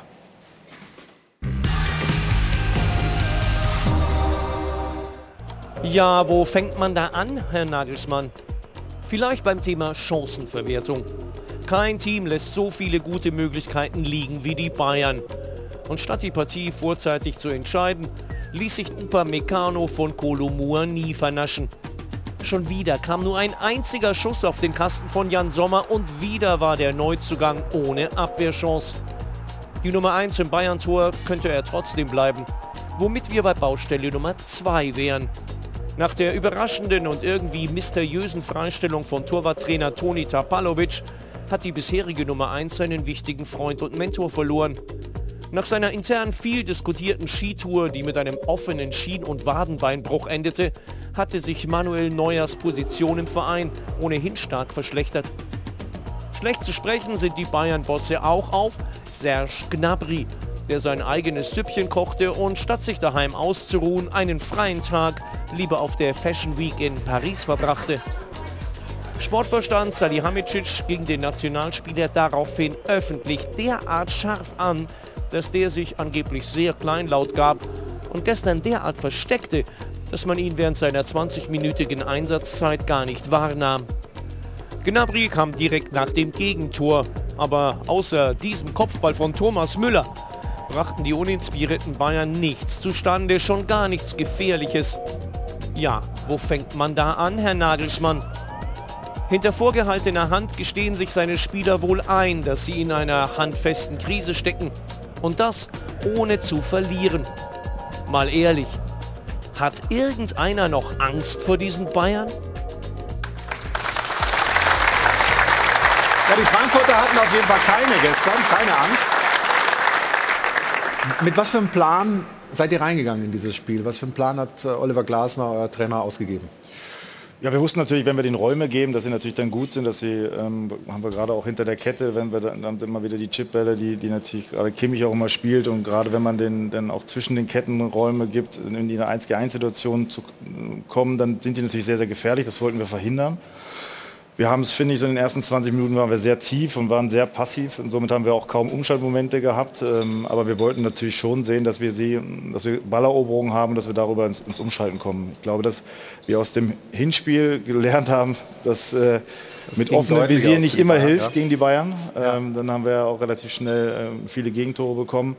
Und deswegen haben wir es diesmal ein bisschen anders gemacht. ähm, Und wir haben es gut verteidigt. äh, Und ich glaube, wenn man das gesamte Spiel sieht, dann einfach auch verdient äh, unentschieden gespielt. Wenn man von außen drauf schaut, so wie ich, dann habe ich das Gefühl, da gibt es schon eine Entwicklung auch der Mannschaft. Ist, ist die Brust breiter geworden? Ist so durch die Champions League-Erlebnisse, auch durch das letzte Jahr irgendwie das, der Glaube mehr da, dass man einfach auch mithalten kann? Dass man nicht nach München fährt, um irgendwie das Schlimmste zu verhindern, sondern dass man eben keine Angst mehr haben muss vor den Ja, ich glaube, dass das Selbstverständnis natürlich schon auch äh, sich verändert hat. Ich glaube, dass ähm, gerade diesen auch Prozess in den letzten drei, vier Monaten, ähm, dass wir den vollzogen haben, auch einen, einen richtig guten Prozess. Wir haben ja letztes Jahr in München gewonnen, 2-1. Da war die Art und Weise, völlig andere. Und da waren wir eigentlich chancenlos. Kevin Trapp, äh, genau, hat Kevin halt äh, gehabt, ja. überragend gehalten und, und, ähm, und wir haben dann halt die, die Chancen halt eiskalt genutzt. Und da, da sieht man schon einen Prozess. Ich glaube, dass wir in vielen Bereichen fußballerisch dazu ge äh, gelegt haben, dass wir einfach auch gerade mit Mario jemanden dazu bekommen haben, der auch auf engen Raum Lösungen hat. Und natürlich auch eine Weiterentwicklung der jungen Spieler. Die haben jetzt eine Champions League-Saison äh, gespielt, haben da auch ihre Erfahrungen gesammelt. Äh, und dass man merkt, dass ein Glaube da ist in die Art und Weise, wie wir Fußball spielen wollen, dass ein Glaube auch ähm, ähm, da ist ähm, an die Stärke der, der einzelnen Spieler und, und uns als Kollektiv und das, das hilft uns natürlich und deswegen kann man schon davon einer Entwicklung sprechen. Aber wir haben halt auch noch ganz, ganz viele Baustellen. Ja, zur Eintracht kommen wir gleich noch ein bisschen. Ich wollte noch äh, mit Stefan das Tor besprechen von äh, Kolo Muani. Ähm, einer, der, da werden wir auch noch drüber sprechen, natürlich Begehrlichkeiten weckt äh, europaweit. Äh, was, für eine, was für eine Stärke bringt er mit aus deiner Sicht? Was ist bei diesem Tor Also jetzt für dich erstmal- entscheidend? Das war ja der Plan, dieses schnelle Umschalten. Ja, Ballgewinn am eigenen 16er und mit versuchen mit wenig Kontakten eben nach vorne zu kommen. Und, und das schaffen sie hier. Super Laufweg von Kolomoani und jetzt, was er jetzt macht, ne, auf links eben, ist nicht sein starker, eben zu gehen und den Ball reinzumachen. Ist schon, ist schon außer, außergewöhnlicher Spieler. Was ich glaube bei Frankfurt gestern in, mitentscheidend war, war auch die Einwechslung von Kamada, finde ich. Das hat nochmal diesen Kick auch gegeben, zu sagen, wir wollen offensiver werden, auch mit Boré, finde ich. Und, und da hast du gemerkt, die Frankfurter werden immer gefährlicher und da haben sie sich belohnt. Sie haben aus wenig äh, viel gemacht, aber ich gebe dir recht, Markus, das Unentschieden war, war auf jeden Fall verdient. Darf sich Upamecano da so natzen lassen oder muss er als Weltklasse-Verteidiger Eigentlich nicht, aber Kolomoani ist jetzt auch keine Laufkundschaft. Also Das das, musst du auch erstmal Und- verteidigen. Ne? Also ist auch nicht so einfach. Ist ja auch sein Wenn er die. Bewegung hat Ja. und in diesen drei Meter Upamecano einen abnimmt, dann spricht das schon für eine extreme Qualität. Es war ja auch so ein bisschen so, äh, Oliver Glasner hat es gestern gesagt, äh, wir haben ihm das vorher gesagt. Also geh ruhig mal auf deinen linken Fuß äh, im, im Duell gegen, gegen Upamecano vorbei. Ne? Weil der eher innen zumacht. Also es war jetzt nicht, äh, dass, dass das nur ein Geistesblitz war von Kolo Muani, sondern, sondern eben auch eine, eine Arbeit des Trainerteams.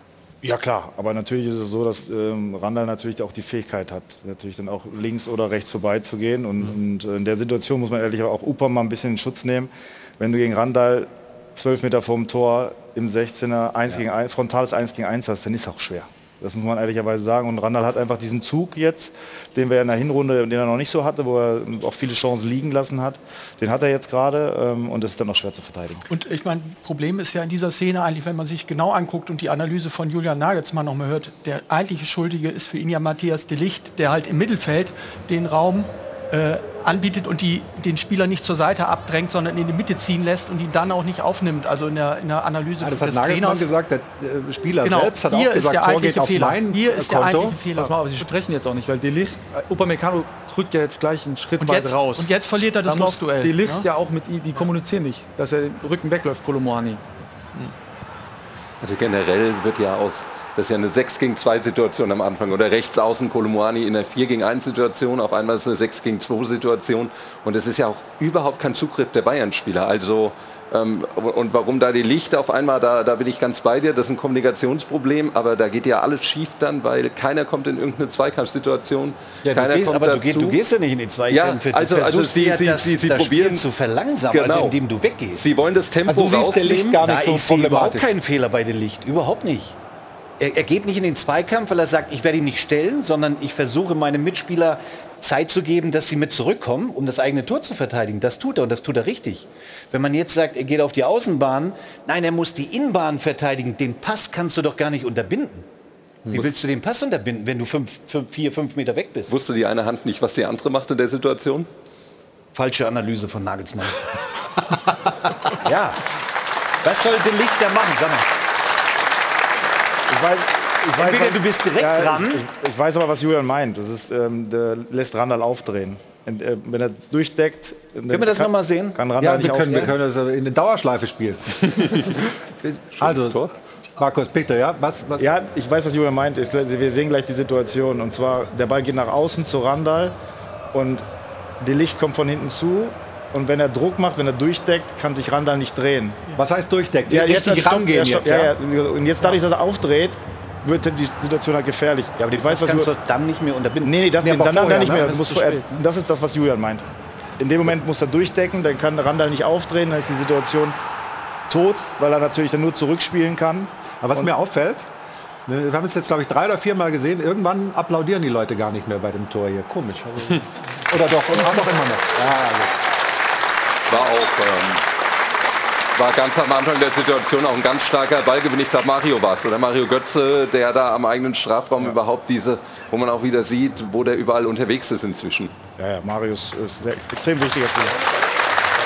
Man, man kann ja vielleicht auch insgesamt noch mal einfach auch, auch an der Eintracht jetzt feststellen, das Spiel in Freiburg, also drei Tage vorher war ja so ähnlich, dass die Eintracht auch nicht oder da wirklich nicht überzeugend gespielt hat, aber ihnen reicht in dieser Saison durch diese individuelle Klasse, die sie haben. Und das ist eben nicht nur Randall Kolomoyani, der ja fast Frankreich da zum Weltmeister geschossen hätte in einer ähnlichen Situation, wo der Torwart halt wirklich Weltklasse gehalten hat, der Argentinier.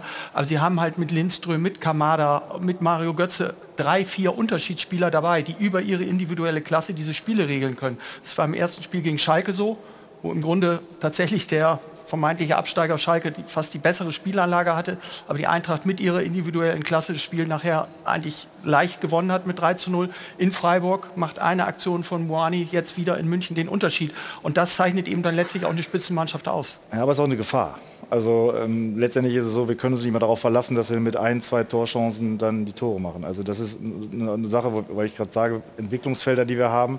Wir müssen halt schaffen, jetzt vielleicht nicht unbedingt gegen die Bayern, das ist noch mal eine andere, äh, andere Klasse, aber wir müssen es generell schaffen, uns mehr Torchancen rauszuspielen, mehr gefährliche Situationen zu kreieren. Und das ist ein Punkt, woran wir arbeiten müssen. Deswegen sage ich, auf der einen Seite gebe ich Ihnen recht, natürlich ist es auch eine Qualität, aber es ist eine ganz gefährliche äh, Qualität, weil man sich nicht mehr darauf verlassen muss. Wir müssen in diesen Bereichen besser werden. Mal nochmal zu den Bayern, Stefan.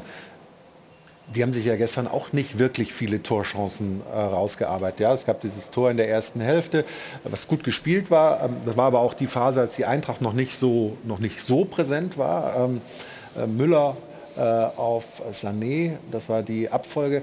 Aber ist das genug? Ist das genug an Torgefahr, dass die Nein, Bayern sicher arbeiten? Das kann doch nicht sein. Natürlich ist es nicht genug und das reicht auch nicht und da werden auch mit Sicherheit klare Ansagen kommen.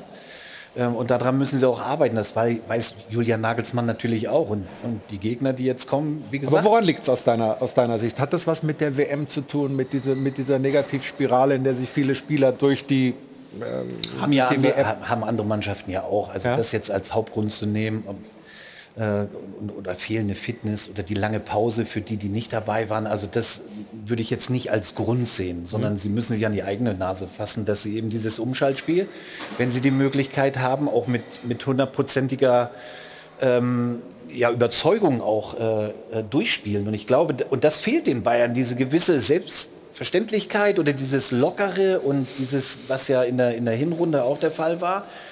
Ähm, und jetzt müssen sie hart arbeiten für den Punkt oder für einen Sieg. Und das, das müssen sie an den Tag bringen. Und wenn sie das nicht schaffen, dann kann es in drei, vier Wochen auch ganz böse aussehen.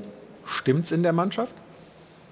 Ich glaube nicht. Also eben bei der Matz, am Ende hieß es ja, haben die Gegner noch Angst, Angst. vor den Bayern. So, ich sah jetzt nicht so aus, dass ihr dahin gefahren seid und dann nach zwei Unentschieden der Bayern, wo man ja auch hätte davon ausgehen können, so war es Jetzt ja auch kommt mal eine. Gegenreaktion, ja? Genau, jetzt knallt es da mit vier, fünf Toren Unterschied. Euch hat man das ehrlicherweise nicht angemerkt, dass ihr Angst hattet oder, oder zu großen Respekt. Und wenn man sich auch die Mannschaft anguckt äh, bei den Bayern, es gibt da keine klaren Pärchen auch auf den Außen, was die Bayern ja ausgezeichnet hat. Seit gestern plötzlich dann Stanisic, klar auch wegen Verletzungen, die in der Mannschaft sind, aber trotzdem, da fehlt die Abstimmung. Und das kannte man so in der Vergangenheit bei den Bayern auch nicht. Und das meinte ich vorhin mit dem Plan. Man hat, finde ich, im Stadion, ich äh, saß neben Lothar, äh, Matthäus, wir haben uns das Spiel da zusammen angeguckt, man hat zu keinem Zeitpunkt gesehen, dass die Bayern einen klaren Plan verfolgt haben, wie sie dieses Bollwerk der Frankfurter, davon konnten sie ja auch ausgehen, äh, dass die Frankfurter jetzt nicht hurra nach vorne spielen. Es gab da den Plan nicht, wie knacken wir diese Frankfurter. Ja, aber manchmal ist es doch im Fußball auch so. Die Bayern führen 1-0. Ne? Sie, sie hatten das Spiel ja im Griff.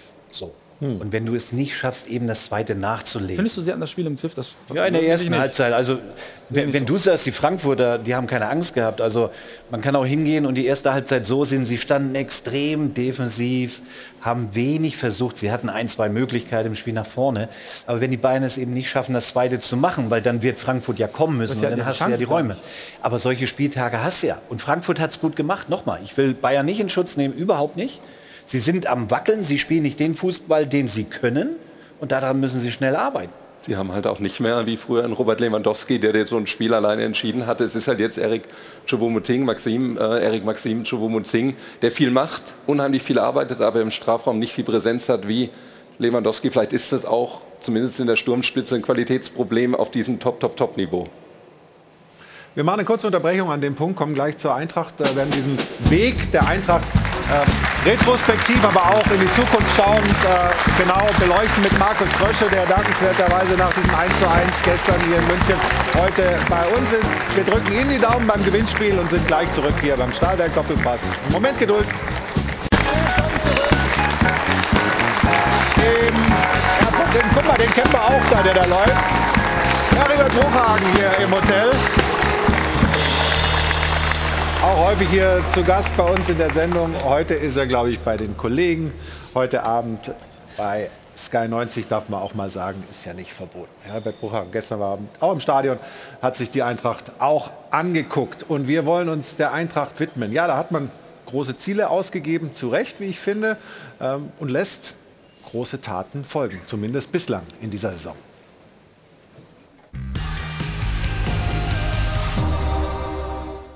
Eintracht Frankfurt feiert ein Jubeljahr und setzt es sogar beim FC Bayern fort.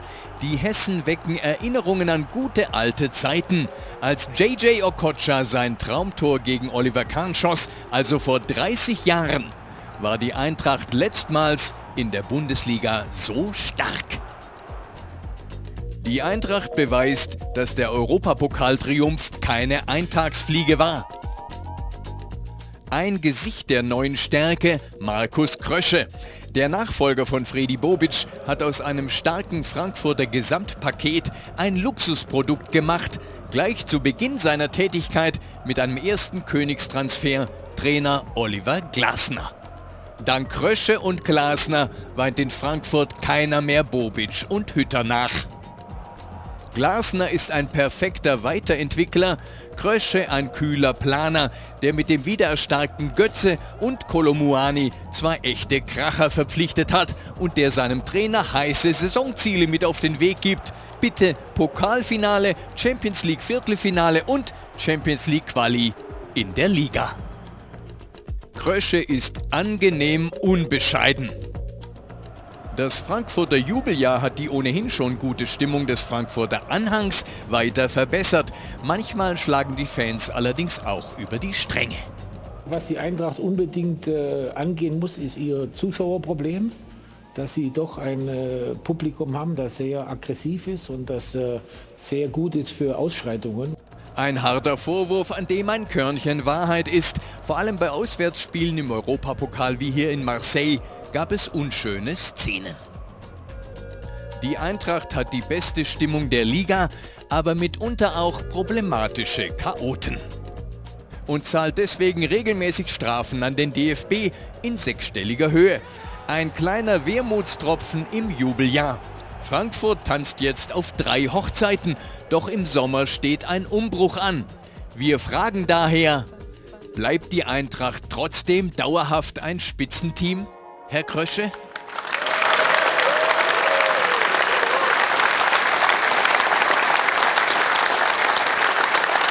Fangen wir mit der Frage an. Ähm, Umbruch steht an. Es gibt zumindest Spieler, die ablösefrei gehen könnten. Ja? Ähm, oder sehen Sie das gar nicht so problematisch? Ein Dika Kamada zum Beispiel. Ja, ich meine, das ist ja, ist ja jetzt eine, sind ja zwei Personalien, wo der Vertrag ausläuft und da ist natürlich dann auch immer die Möglichkeit, dass es theoretisch so sein kann, dass, dass sie uns verlassen. Ich glaube, dass wir aber ähm, ihnen aufgezeigt haben, wie wir sie sehen, wie wir sie weiterentwickeln wollen, welche Rolle sie bei der Eintracht spielen sollen und vor allem, was wir mit der Eintracht vorhaben. Was wir hören ist, es gibt äh, Vertragsangebote, die die aber offensichtlich äh, noch nicht annehmen wollen. Genau, das ist die, das ist Stand, das ist die ja? Situation und äh, äh, letztendlich ist, man muss ja auch mal die Spielerseite verstehen. Das sind für sie weitreichende Entscheidungen. Sie müssen, können da auch in Ruhe drüber nachdenken. Sind ja dann auch immer Entscheidungen, die die nächsten Jahre betreffen. Ähm, ich glaube, dass wir von der Eintracht alles getan haben, ihnen alles aufgezeigt haben und auch dementsprechend, glaube ich, alle Rahmenbedingungen ähm, jetzt auf dem Tisch liegen und jetzt müssen sie es letztendlich entscheiden. Ich bin kein Freund von Ultimaten. Äh, das müssen die Spieler dann letztendlich selber entscheiden. Ich werde natürlich trotzdem meinen Job weiterhin machen. Mhm. Ähm, das Entscheidende ist einfach, dass wir dann in den gewissen Situationen ähm, dann auch es gibt dann halt Grenzen und dann ist es einfach so, dass dann auch Und mal die ein Spiel- Grenzen sind schon erreicht oder kann sich die Eintracht noch bewegen oder wird sich noch bewegen? Ja, das wird man jetzt sehen in den nächsten, äh, in den nächsten Wochen. Aber für uns ist es so, dass wir, was die beiden Personalien angeht, äh, wirklich ähm, ähm, adäquat äh, ein- auch ein Angebot äh, abgegeben haben. Wir haben ihnen die sportlichen Ziele ähm, auch mitgegeben und jetzt liegt es an ihnen. Das ist aber normal. Es ist immer so im Fußball. Es ist ja auch oft mal, dass wir als Club auch eine Entscheidung treffen, bei einem Spieler den Vertrag nicht zu verlängern. So kann das natürlich beim, bei den Spielern äh, mal auch passieren. Das ist halt im Fußball so. Im Großen und Ganzen bei allen anderen Personalien bin ich da relativ entspannt, ähm, weil wir jetzt auch ganz klar im Winter gesagt haben, wir geben keinen Leistungsträger ab. Das wird auch so bleiben, ähm, weil wir natürlich große Ziele haben. Und natürlich wollen wir auch in den nächsten Jahren international spielen. Und wir wollen natürlich uns auch weiterentwickeln. Und dass dann auch auf dem Weg vielleicht der ein oder andere Spieler uns verlässt, ist normal. Aber da würde ich jetzt nicht War es denn so bei Kolomouani, dass da einige schon mit den dicken Geldscheinen und, und, und, Bündeln gewedelt haben im Winter? Nein, also es gab keine, keine, Keine Anfrage, konkreten keine Sachen. konkreten Sachen. Also ich glaube, das war, auch, äh, das war ja auch bewusst von uns so, dass wir gesagt haben, wir machen die Tür schon von vornherein zu. Dann beruhigt sich das immer, auch was die Gerüchte angeht. Äh, Aber natürlich ist ja klar, dass wenn jemand gute Leistungen bringt, wenn, wenn wir als Club erfolgreich sind, dass natürlich dann auch der eine oder andere natürlich in den Fokus von anderen Clubs kommt. Das ist normal. Aber wie gesagt, ich sehe das äh, ehrlich völlig entspannt, ähm, was auch die Zukunft angeht. Was natürlich äh, deutschlandweit interessiert, Kevin Trapp, einer der besten Torhüter in Deutschland, Nationalmannschaftstorhüter, ähm, hat noch einen Vertrag bis 24, glaube ich, aber da spricht man sehr intensiv über eine mögliche Verlängerung. Wie ist da die Wasserstandsmeldung, die man öffentlich bekannt geben kann? bleibt, oder? Ja, ich sind gehe auch unsere davon aus, dass Ja. er bleibt. Also sagen wir mal so, wir sind wirklich... Äh, Also ihr hofft, beim in- nächsten Heimspiel könnte er was bekannt Wir geben. sind äh, in wirklich in guten Gesprächen. Also es ist ja so ein bisschen auch so ein bisschen, ähm, bisschen Schärfe reingekommen äh, mal und das, das gehört manchmal auch dazu. Aber wir sind äh, mit seinem Berater sehr, sehr gut im Austausch. Ich glaube, das, das haben ja auch beide ein Stück weit kundgetan. Beide wollen ja auch langfristig gerne zusammenarbeiten und von daher ähm, bin ich da relativ positiv, dass, der, dass wir da auch eine Lösung hinkriegen. Was, was ist denn bei dir, für dich, Stefan, bei dieser Mannschaft äh, von Eintracht äh, besonders beeindruckend? Also wir, wir, haben, wir haben vorhin mal ein bisschen gesprochen, zum Beispiel über Rode. Ja? Der Also irgendwie, Hasebe. Hasebe. Genau. Sind aber Leute, wo man nicht genau weiß, wie es weitergeht. Ja, dann musst du ihnen ja die Frage stellen. Wie geht es mit denen weiter?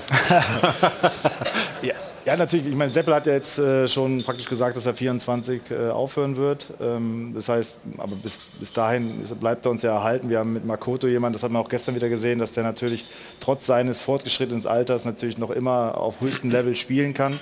Aber auch klar ist natürlich da, dass die Zukunft natürlich dann auch dazu führen wird, dass der eine oder andere dann auch ähm, seine Karriere beendet. Und es geht aber darum, dass wir jetzt vorbereiten, uns darauf vorbereiten, dass wir ähm, jetzt schon auch schauen, wie wir ähm, das ersetzen können, äh, wie wir vielleicht auch eine, die eine oder andere Fähigkeit hinzufügen können, die uns vielleicht weiterhilft, unsere Ziele zu erreichen. Ähm, aber das ist auch ein normaler Prozess. Also ich bin da, ich weiß natürlich, dass es immer ein Stück weit ähm, Panik auslöst, wenn, wenn Spieler verlassen und, und äh, aber das ist, ähm, ich sehe das nicht so, nicht so, nicht so wirklich wild. Das Thema Umbruch ähm, ist ja auch ein sehr wichtiges und, und eine Strategie von, von Eintracht Frankfurt unter deiner Ägide ist ja, sich frühzeitig vorzubereiten, sprich Transfers sehr früh einzutüten, dass ihr schon im Sommer eigentlich dem Trainer den Kader zur Verfügung stellt. Jetzt wird ja schon auch nach unseren Informationen oder der Kollegen ein, ein William Pacho, ihr, ihr, ihr werdet wahrscheinlich auch schon einen Deichi Kamada-Ersatz äh, langsam auf dem Radar haben, falls er gehen sollte. Und das ist natürlich eine unheimliche Stärke, wenn man so einen Umbruch einfach immer schon so früh einleiten kann, den ihr eigentlich auch schon letztes Jahr begonnen habt mit jungen Leuten wie mit ähm, Smolcic oder mit Buta, die dann im zweiten Jahr vielleicht noch einen Tick stärker werden. Dann holst du noch mehr Qualität hinzu, immer natürlich Tempo, Tiefe und ähm, hinten vielleicht auch noch ein bisschen mehr Zweikampfstärke, noch ein bisschen ähm, Qualität für den Spielaufbau. Und damit hat, hat sich die Eintracht einfach in diese Top 4, Top 6 Riege äh, peu, peu hochgearbeitet. Klingt ja alles so nach Friede, Freude, Eierkuchen, aber du hast neulich mal einen Artikel geschrieben, da hast du von der Eiszeit zwischen dem Trainer, zwischen Oliver Glasner und Markus Krösche äh, gesprochen oder hast es zumindest äh, zu Papier gebracht. Was äh, hat dich da so eisig... äh, Was hat dich geritten, würde ich fragen. Gut, auch vielleicht war die eine oder andere Formulierung, würde ich auch im Nachhinein ganz einfach ein bisschen überspitzt formuliert, aber glaube ich, Fakt ist, dass es mal die ein oder andere Dissonanz gab zwischen Trainer und Manager, was aber vielleicht auch normal ist. Der Trainer will maximalen Erfolg und den sehr kurzfristig. Der Manager muss natürlich langfristig denken. Er muss auch langfristig daran denken, dass das Gehaltsbudget im Rahmen äh, bleibt. Es gibt ja auch die Eintracht, ist eben kein Verein, der jedes Jahr mit dem Europapokal planen kann. Das Budget muss passen. Wir haben ja schon mal über Finanzen geredet. Da sind also vielleicht Trainer und Manager nicht immer auf einer Linie.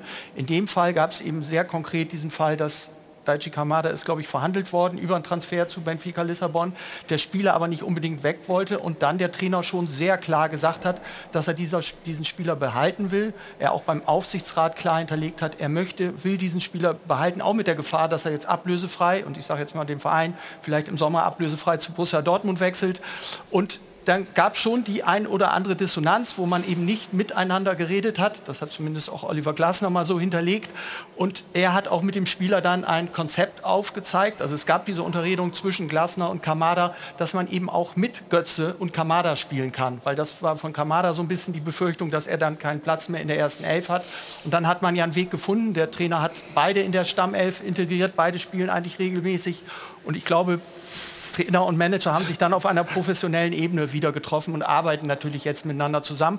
Aber es gab vielleicht mal die ein oder andere Spannung, aber gerne auch die Gegenrede dazu. Spannend. Äh, hat, du hast das, äh, was reitet ihn? Hat er sich jetzt in die äh, geritten oder, oder gehen die Gäule mit ihm durch? Nein, meine, ist ja- hat, hat ist ja- er auch einen Punkt Wir sind, irgendwo, wir wenn man sind, mal wir ehrlich sind ja ein großer Club und, äh, und da machen sich viele Leute auch Gedanken darüber, äh, auch außerhalb, was denn so intern passiert und was wozu führt oder nicht führt. Also äh, erstmal ist es so, dass äh, Oliver und ich ein, eine sehr, sehr gute Beziehung haben und dass, ähm, dass wir auch eine Linie haben und das auch in, in allen Bereichen. Und äh, natürlich gibt es auch immer mal wieder äh, die eine oder andere Situation, wo wir mal diskutieren, aber das ist ja letztendlich auch der Weg, warum wir so erfolgreich sind, weil wir halt dann auch mal ähm, ähm, Dinge kontrovers diskutieren. Äh, Und das, äh, wir sind aber weit entfernt davon, irgendwie in irgendeiner Art und Weise uns nicht zu verstehen oder, oder sogar Streit zu haben. Und ist dann immer interessant, wenn solche Geschichten dann so ähm, zusammengebaut werden. Also man, man kriegt ja auch nicht immer alle Ja, Informationen darum, und ja. muss dann mit dem leben, was man eben hat. So ist es eben manchmal. Kann sich, kann sich die Eintracht eigentlich diesen Kader, wie er jetzt ist, plus Trainer ohne Champions League so zusammenhalten? Müsst ihr euch eigentlich nicht für die Champions League wieder qualifizieren, um dieses Gebilde komplett zusammenzuhalten? Oder werden die einzelnen Protagonisten sonst zu groß für den Verein? Also unsere Planungen sind ja jetzt nicht auf Champions League ausgelegt, also auch nicht budgetär. Wir sind natürlich jetzt gerade in so einer Situation, wo viele Clubs natürlich in der Vergangenheit auch waren, ähm, ähm, an so einer Schwelle, ähm, wo wir natürlich jetzt die richtigen Entscheidungen treffen müssen, die auch die Zukunft betreffen. Das heißt, für uns kann es halt immer mal passieren, dass wir auch vielleicht mal nicht international spielen. Ähm, das, wir können jetzt immer nicht davon ausgehen, dass wir jetzt regelmäßig Champions League spielen. Äh, unser Ziel ist es natürlich jetzt regelmäßig international zu spielen und auch mal jetzt auch ähm, versuchen dann äh, mal auch Platz 4 äh, ähm, anzugreifen. Aber das ist natürlich auch eine Perspektive, da müssen wir sukzessive wachsen. Und wir sind natürlich jetzt in einer Situation, wo wir eine gute Balance schaffen müssen, ähm, wo wir natürlich dann auch mal ein Jahr, wo wir nicht international spielen, keine Substanz abgeben müssen. Und das ist letztendlich das Ziel und so sind auch die Planungen ausgelegt. Dass wir auf dem Weg aber immer mal auch einen Spieler verlieren, das ist normal, weil das letztlich auch zu der Geschichte gehört. Wir holen, wollen Spieler verpflichten, äh, die zu unserem Spielstil passen, die uns weiterhelfen, unsere Ziele zu erreichen, äh, die wir sportlich uns gesteckt haben. Und dann, wenn eine Entwicklung eines Spielers schneller ist äh, als die von uns als Club, dann ist es auch normal, dass wir den dann ziehen lassen und dass wir dann auch Transferlöse erwirtschaften. Und ein, ein Teil dieser äh, Philosophie ist natürlich auch Transferlöse zu erwirtschaften. Aber wir versuchen, eine Struktur zu schaffen, dass wir äh, nicht in eine Situation kommen, dass wir müssen. Ja, noch einen Satz von Oliver Glasner, den wir da mal äh, zeigen können, wo er gesagt hat, wir sind nicht der Nabel des europäischen Fußballs. Diese Mannschaft hat jetzt das erste Mal in der Champions League gespielt und ist ins Achtelfinale eingezogen. Aber gefühlt ist das alles immer noch ein bisschen zu wenig. Ähm, spricht er da über die Ansprüche, die intern formuliert werden oder eher was von außen kommt? Also ich meine, die, die Was meinst du jetzt? ja, also Pokalfinale und wir wollen wieder in die Champions League und Viertelfinale äh, Champions League und so diese diese diese Zielsetzungen, die sind ja schon geäußert worden. Da kann man sich als Trainer ja durchaus auch ein bisschen un, ungerechtfertigt überhaupt unter. Druck Das sind ja gemeinsame Ziele, die wir, die wir haben und die wir auch äußern. Aber ich finde, und ich bin immer ein Freund davon, auch äh, ambitionierte Ziele zu formulieren. Mhm. Ich meine, vor der Saison haben wir auch gesagt, als wir das erste Mal, wir wollen ins Achtelfinale Champions League. Da haben auch alle gesagt, ja, wie kannst du das jetzt sagen? Aber ich finde, dass es grundsätzlich so ist, dass wir einfach auch Ziele formulieren müssen, auch ambitionierte Ziele formulieren äh, müssen. Und letztendlich geht es darum, dass wir uns dann verbessern, dass wir in jedem Bereich uns verbessern. Das, was Oliver meint mit dem Nabel der Welt, ist ja das, was in den letzten Wochen äh, gerade so ähm, nach der oder während der Pause, wo wir natürlich unheimlich viel gelobt wurden, unheimlich viel auch äh, jeder ähm, Lorbeeren bekommen hat für das, was wir getan haben aber das ist halt vorbei und wir müssen halt sehen, dass wir das, was wir jetzt in den letzten äh, Monaten, die Entwicklung, die wir vollzogen haben, bestätigen und dass wir, wir haben in so vielen Bereichen noch so viele Entwicklungsfelder, was ich gerade gesagt habe oder vorhin bezüglich der Chancenverwertung. Jetzt haben wir eine hohe Chancenverwertung, aber wir müssen sehen, dass wir mehr Chancen uns rausspielen. Das heißt, wir haben noch so, so, viel, äh, so viele Entwicklungsfelder. Nichtsdestotrotz wollen wir natürlich unsere ambitionierten Ziele auch formulieren und auch erreichen. Und dann schauen wir mal, wie viel wir von, davon erreichen. Und wenn wir mal Richtung Champions League schauen, da wartet ein echter Kracher. Ähm, aber ihr habt da äh, analog zu, zu den Bayern auch keine Angst? Überhaupt nicht. Ich meine, wir haben es ja letztes Jahr auch erlebt mit Barcelona. Da haben alle gesagt, boah, die kriegen Barcelona, die scheiden aus. Jetzt ist Endstation. Das ist, äh, da war ja schon wieder so, das, warum fahrt ihr da überhaupt noch hin? Hm. Und wir haben aber gesagt, nee, wir wollen, dahin, wir wollen Barcelona schlagen, wir fahren nach Barcelona und schlagen sie. Wir haben es geschafft. Ähm, und so ist es letztendlich auch bei Neapel. Neapel ist eine richtig gute Mannschaft. Ja. Ähm, Deutlich Tabellenführer in Italien. Ja, ja, aber wir sind auch eine gute Mannschaft. Hm. Und äh, in zwei Spielen äh, ist alles möglich und ist jetzt auch nicht unbedingt so, äh, so angenehm gegen uns zu spielen. Und von daher ähm, wollen wir natürlich noch ins Viertelfinale. Klar. Und das wird, äh, ja, gerne Applaus. Das wird ein Hochsicherheitsspiel werden, gar keine Frage. Deshalb müssen wir gleich äh, nach der Pause ähm, auch noch mal drüber reden, ob die Eintracht wirklich ein Fanproblem hat, was Uli Hoeneß hier letzte Woche gesagt hat, oder ob das äh, vielleicht ein bisschen zu krass gesehen ist vom Ehrenpräsidenten des FC Bayern. Und natürlich hören wir rein in die Pressekonferenz bei Hertha BSC, die beginnt um äh, 13 Uhr, also in gut fünf Minuten. Kurzen Moment Geduld, dann melden wir uns gleich wieder im Stahlwerk Doppelpass. Bis dahin.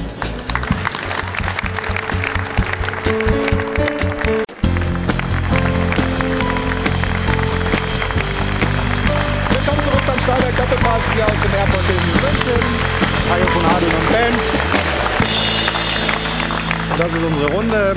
Markus Krösche ist heute hier unser Gast. Uli Hoeneß hat es letzte Woche gesagt, die Eintracht habe ein Fanproblem. Stimmt das oder ist das falsch? Oder ist ein Körnchen Wahrheit dran? Ich finde, dass wir herausragende Fans haben, weil wenn man überlegt, wenn man überlegt wenn man, wenn man überlegt, auch die, die Europa League-Saison ähm, alleine in Barcelona, ähm, ja, 30.000, wie friedlich, wie friedlich das war, ähm, auch ähm, jetzt, äh, denn die ganzen in Sevilla, die haben uns ja da, praktisch zu diesem Pokal getragen und wenn man auch wieder gestern sieht, äh, 10.000 von uns äh, ähm, bei uns äh, jetzt hier bei unserem, äh, unserem Auswärtsspiel, mhm. Ähm, das äh, ist dann schon außergewöhnlich. Die haben ja auch den, den Uli ein bisschen draufgenommen, ne? Bitte? Die Frankfurt-Fans haben den Uli auch ein bisschen draufgenommen. Gestern, ja. Ja. Ja, war ja klar nach der Aussage. Ja.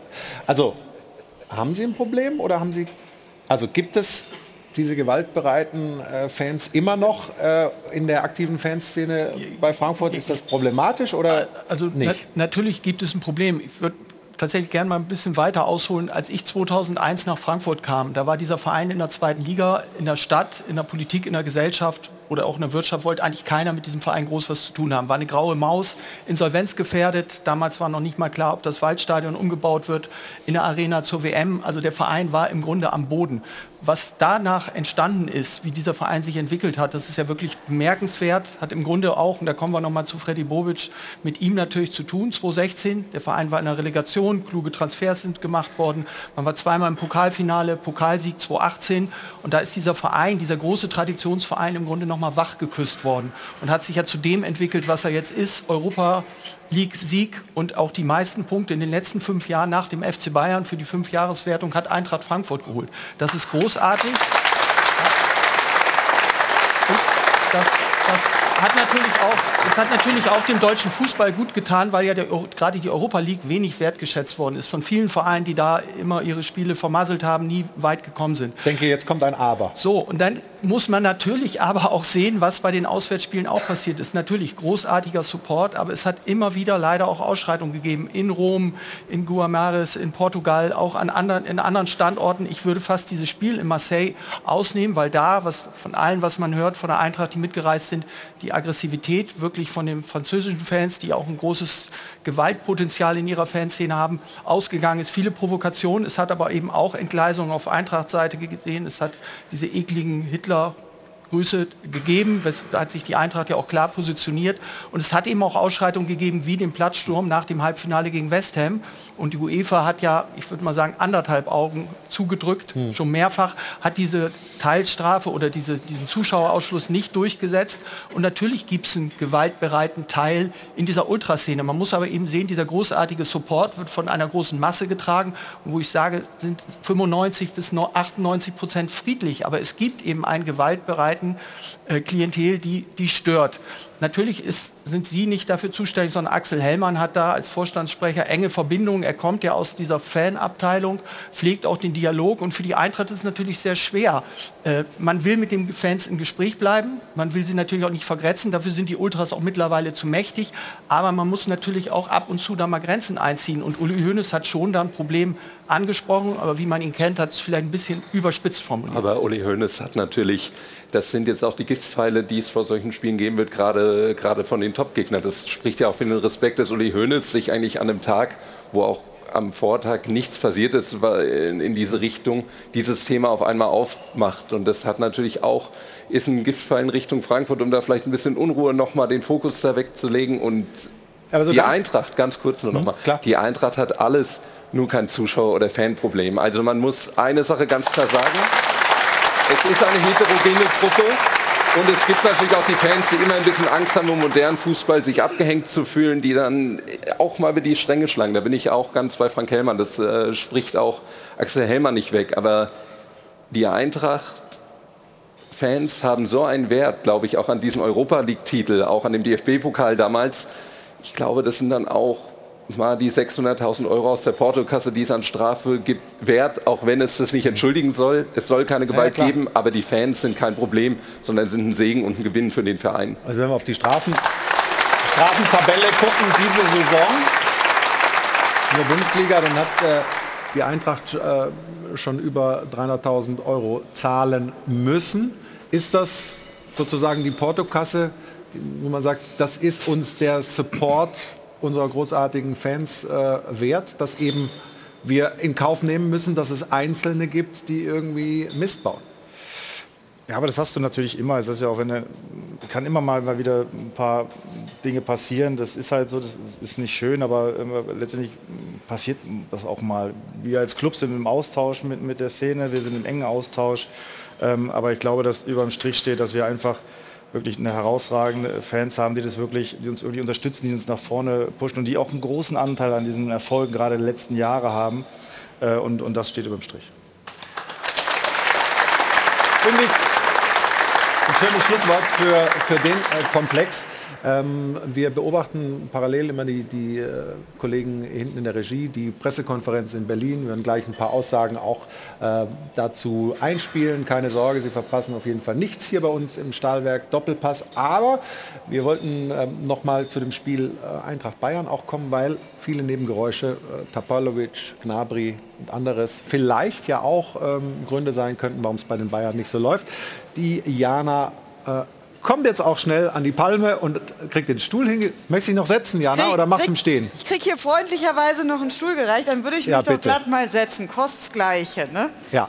Sehr schön. Nebengeräusche beim FC Bayern. Ja, das Toni ist dein... Palovic, das ist mein Stichwort. Folgender Post also auf Instagram. Wir haben es alle mitbekommen, also die Meldung, dass der langjährige Torwarttrainer der Bayern, Toni Tapalovic, also den Verein verlassen ja, muss, kann man schon sagen. Das Ganze nach 11,5 Jahren, das war schon wirklich eine lange Zeit. Jetzt war er ja nicht nur Torwarttrainer bei den Bayern, hat da über 20 Titel und Erfolge mit den Bayern feiern können, sondern war ja auch wirklich ein enger Vertrauter von Manuel Neuer, unter anderem sogar sein Trauzeuge. Zwischen den Zeilen, wenn man dort mal ein bisschen liest bei diesem Post, den er auf Insta hier formuliert hat, da bedankt er sich bei den Trainern, mit denen er zusammenarbeiten durfte und postet wirklich durch die Bank weg von so gut wie jedem Bayern-Trainer der vergangenen Jahre ein Foto. Nur, ich kann das jetzt hier das Spielchen noch weiterspielen. Einer fehlt, den werden wir auch hier nicht sehen und das ist Julian Nagelsmann. Die beiden sollen ja intern nicht ganz so gut miteinander ausgekommen sein. Entsprechend ist diese Entscheidung vom Verein, dass Toni Tapalovic den Verein verlassen muss, eine Entscheidung für Julian Nagelsmann und ganz klar gegen Toni Tapalovic. Die Frage, die wir uns an der Stelle stellen, ist, was bedeutet diese Entscheidung denn jetzt für Manuel Neuer? Ist das vielleicht sogar auch eine Entscheidung gegen Manuel Neuer? Im Netz werden auch schon einige Stimmen laut. Folgende These von einem ohne Neuers Skiunfall wäre Tapalovic mit Sicherheit noch Torwarttrainer. Unser Kapitän hat mit dieser Verletzung sein eigenes Ende eingeläutet. Vielleicht ein Ende, das sich alle anders vorgestellt haben. Vielleicht ein Ende, das schneller kommen könnte, als wir denken. Interessant interessante These, deswegen entsprechend gerne mal zur Diskussion in die Runde. Stefan, sagst du, dass wenn Manuel jetzt noch spielen würde, diese Verletzung nicht gehabt hätte, dass Toni Tapalovic noch Torwarttrainer wäre? Ja. Also hat es mit seiner Verletzung was zu tun, weil dieses Verhältnis zwischen Nagelsmann und Tapalovic war ja länger angespannt. Genau, war länger angespannt und jetzt kam es halt zu dieser Trennung, die Tapalovic einfach akzeptieren muss. Ähm, aber wäre das nicht passiert mit Manuel Neuer, wäre Tapalovic mit Sicherheit noch Torwarttrainer bei Bayern München. Das glaube ich auch. Ähm, man muss ja mal einen Schritt zurück. Also ich glaube, Manuel Neuer ist der beste Torhüter, den die Welt je gesehen hat. So, und da hat Toni Tapalovic, glaube ich, einen riesen Anteil daran. Dann wächst natürlich auch das Selbstbewusstsein. So, dann kam irgendwann Hansi Flick zu den Bayern, hatten ja auch massiven Erfolg und Hansi Flick hat dann Toni Tapalovic auch befördert. Vom Torwarttrainer zum Co-Trainer. Genau. So. Dann gab es den Twist, um es mal vorsichtig zu formulieren, auch zwischen Salihamidzic und Hansi Flick. Wir wissen, wie es dann geendet hat. Hansi Flick ist gegangen. Es gab da schon die Überlegungen, dass Toni Tapalovic auch gehen soll. Da war Julian Nagelsmann noch gar kein Thema. Es gab auch schon mal im Vorfeld mit Niko Kovac einzelne Probleme, die da zwischen Bayern und dem äh, Torwarttrainer zu dem Zeitpunkt stattgefunden haben sollen. Dann, was man so aus dem Umfeld der Bayern hört, dass auch einige Internas dann in die Öffentlichkeit gekommen sind. Und das war dann ein Wunderpunkt. Dass es zwischen Nagelsmann und Tapalovic nicht richtig funktioniert hat, stimmt. Das ist so. Aber ähm, es ist auch so, dass Hasan Salihamidzic am Ende auch nicht mehr der größte Fan war und ihn, Toni Tapalovic, sind unsere Informationen, gerne schon ein halbes Jahr vorher nach Hause geschickt hätte. Aber ich bin deiner Meinung, wäre Manuel Neuer nicht verletzt mhm. gewesen, wäre er jetzt ganz sicher noch Tormann-Trainer bei den Bayern. Ja, und wenn über ein Jahrzehnt war ja bei dem Verein die Zusammenarbeit dann beendet wird, dann ist es auch gut und dann kommt ein neuer. So ist das auch in dem Geschäft. Aber ist natürlich bitter für Manuel Neuer, aber ähm, das ist so in dem Geschäft einfach. Aber die Vertrauensbasis muss ja funktionieren im Trainerzimmer. Ja? Wenn, wenn du das Gefühl hast, da ist einer dabei, Absolut. Da weiß ich nicht, ob ich mich 100% auf den verlassen kann und so weiter. Ist es schwierig. Ne? Dann, dann ich verstehe da auch irgendwie Julian Nagelsmann, dass er sagt, okay, dann ja, und ich verstehe dann auch den Verein in der Konsequenz, dass sie sagen, wir beenden hiermit die Zusammenarbeit. Hm. Ja, das Problem ist doch auch, wenn ein Torwarttrainer im Grunde nur für ein Torwart da ist. Also Torwarttrainer muss ja für alle Torhüter des Vereins sein. Und da hatte man bei Tapalovic schon das hm. Problem, dass diese private Bande, kann ja ruhig sein Trauzeuge sein, aber auch diese Bande zu Manuel Neuer so eng ist, mich erinnert das sehr an die Zeit eben mit Oliver Kahn und Sepp Meyer, wo dann diese Debatte vor der WM 2006 brannte, Jens Lehmann oder Olli Kahn. Und da musste Sepp Meier relativ mhm. schnell auch als Torwarttrainer der Nationalmannschaft aufhören, weil er eben im Grunde nur für Oliver Kahn zuständig war. Und das kann im Grunde auch als Vereinsangestellter nicht sein, gerade in der Situation.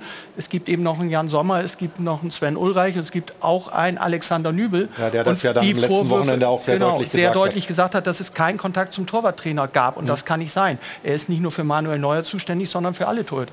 Ein anderer Nebenkriegsschauplatz äh, aus meiner Sicht war ähm, diese Fashion Week Besuchgeschichte äh, von Serge Gnabry. Jetzt, Stefan, nicht aus, modischer Gesichts, äh, aus modischen Gesichtspunkten. Bist du der Meinung, er darf das nicht machen an seinem freien Tag? Oder also grundsätzlich darfst du machen, was du willst, glaube ich, an deinem freien Tag. Aber du musst dir natürlich auch bewusst sein als Spieler und du hast auch eine Eigenverantwortung, eine Verantwortung auch deinen Kollegen gegenüber in einer schwierigen englischen Woche wo du Freitag in Leipzig spielst, Dienstag Köln und dann hast du äh, Frankfurt am Samstagabend ähm, hätte er das lieber nicht machen sollen dürfen. Ähm, und es ist halt ein Unterschied, ob ich bei Bayern München spiele oder bei Hoffenheim oder Werder Bremen. bei Bayern München ist das denn ein Riesenthema und wird durch und durch diskutiert und das wäre wahrscheinlich beim anderen Verein überhaupt nicht diskutiert worden. Ähm, Das ist halt der Unterschied und damit müssen die Bayern leben und das können die gar nicht gebrauchen in der Situation. Deswegen auch diese harten Worte von, von Brazzo. Weil er gesagt hat, das ist amateurhaft. Genau. Also und und äh, Olli ihm aber auch den Rücken stärkt. Also von daher, da muss er durch. Ist eine Lehre für ihn. Man hat schon hart auf Serge ja, Gnabry also- einge... Ja, Hauen. Stefan weiß ja, dass ich ihn liebe, aber ähm, Wen? erstmal modisch. Wen, wen. Stefan. Ach, den Stefan, Nein, okay. Aber Ja, ja. äh, also modisch gesehen war das, finde ich, Weltklasse, was er da anhatte. Das War Ding das ist was? Was war das? Weltklasse. Weltklasse. Da gehen die Geschmäcker auch auseinander. aber ist okay. Ähm, und äh, Hoffenheim-Spieler beim besten Willen wären jetzt auch nicht zu der Fashion Week in Paris bei Louis Vuitton in der ersten Reihe vermutlich eingeladen gewesen.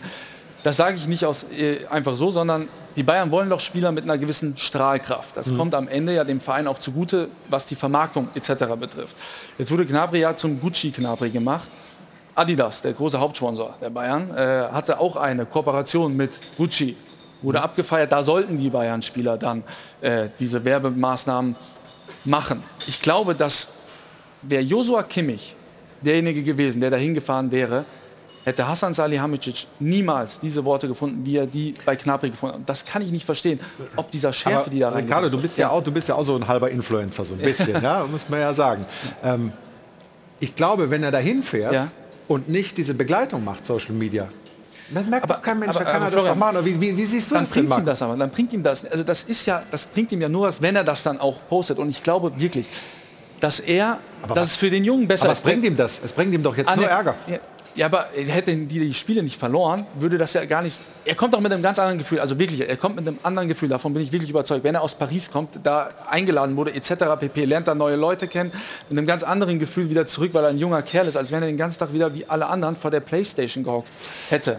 Ich glaube, aber wo, wo musst du denn deinen Fokus drauf werfen, wenn du Freitag, Dienstag und Samstag spielst? Das ist der Fußball, Darauf- dafür werde ich bezahlt. Ja, aber dass der Kopf frei ist und du spielst ja auch einen ganz Ah, deswegen anderen muss ich nach Paris fliegen, ja, damit wenn der das Kopf dem frei Jungen, wird. Ja, aber wenn das dem Jungen so gefällt. Verstehe ich nicht. Also, tut mir oh, leid. Ich verstehe das. Tut mir leid. Tut mir leid. Markus, kannst du schlichten? Irgendwie. Nein, ich würde mich, also mich würde jetzt mal interessieren, Ja, deswegen. als Verantwortlicher von Eintracht. Frankfurt, wie, wie du das siehst. Ich sehe es ähnlich. Wie wer? Wie, wie Hassan. Wie Also, ja, weil es natürlich letztendlich ist, der freie Tag ist nicht das Problem. Ähm, ist immer die Frage natürlich, ich glaube, das ist auch das, was Hassan meinte, ähm, in dem Dreitagesrhythmus, glaube ich, war der Zeitpunkt einfach nicht der richtige. Also ich glaube, Hassan hätte das wahrscheinlich nicht gesagt, wenn es jetzt, ich sage mal, eine normale Woche gewesen wäre mit, mit Samstag, Samstag. Ich glaube, das ist das Thema und das ist ja letztendlich auch so für uns wir wollen natürlich den Spielern auch Freiraum lassen und wir wollen auch, da gebe ich dir auch vollkommen recht, es hat, hilft ja auch uns als Club, wenn, wenn, ähm, wenn natürlich dann auch ähm, solche Dinge passieren, ähm, was auch letztendlich von Strahlkraft gesprochen, das ist alles okay. Aber in erster Linie geht es halt äh, um Fußball. Ne? Und, und da geht es um Vorbereitung und äh, ich würde das jetzt, jetzt auch nicht happy, wenn einer unserer Spieler jetzt im Dreitagesrhythmus dann äh, da immer eben hin und her jettet. Äh, es geht gar nicht so ein bisschen darum, dass es jetzt irgendwie mega äh, äh, Stress ist oder wie auch immer, sondern es geht einfach darum, dass man den Zeitpunkt wählen sollte. Und wenn das jetzt in einer normalen Woche gewesen wäre, glaube ich nicht, dass Hassan da so ein Fass aufgemacht hätte.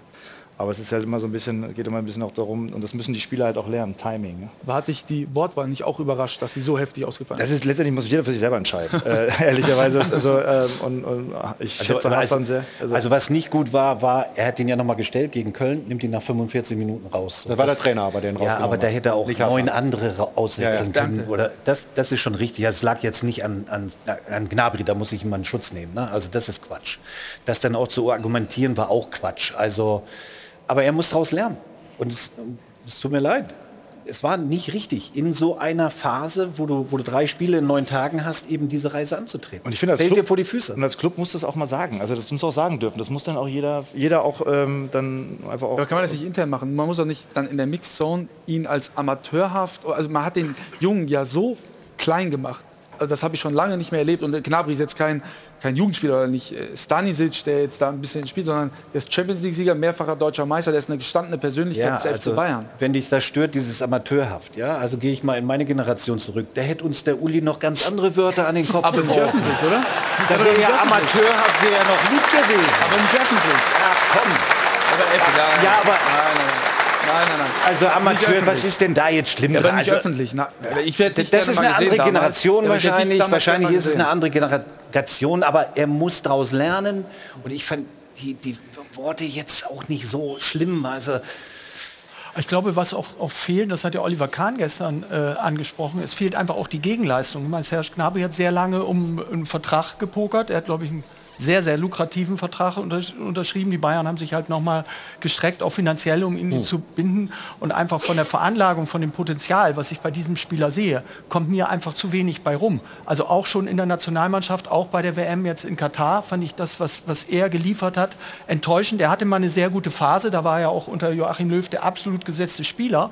Aber man hat so ein bisschen das Gefühl, jetzt diese Vertragsverlängerung, naja, und ich lasse das mal so ein bisschen laufen. Da hätte ich schon, was Oliver Kahn dann gesagt hat, die Gegenreaktion erwartet. Ich finde es persönlich auch nicht so schlimm, nach Paris zu fliegen. Er ist ja nicht an Ballermann geflogen und hat irgendwie die Nacht zum Tage gemacht, sondern er war bei einer Modeveranstaltung, fliegt wieder zurück, eine Stunde Flug. Also ich bin da eher bei dir, finde es nicht ganz so schlimm, aber dann muss die Gegenleistung folgen. Dann muss er mit Leistung vorangehen. Und das, hat der Trainer glaub ja ich, gesagt, vielen- hat er gesagt, vielen okay, wenn, wenn die Leistung stimmt, dann äh, ist das für mich kein Problem und das war eben dann nicht der Fall. Deswegen hat er ihn dann vielleicht ein bisschen zu hart auch rausgenommen zur Pause gegen Köln. Wir werden es hier nicht klären können. Wir äh, kommen zu unserer Schiri-Rubrik. Da fragen wir doch mal den Schiedsrichter und da geht es dann um eine Szene beim Spiel Bremen gegen Wolfsburg. Da fragen wir doch mal den Schiri. Wird präsentiert von Das Örtliche. Ohne Schiris fehlt uns was.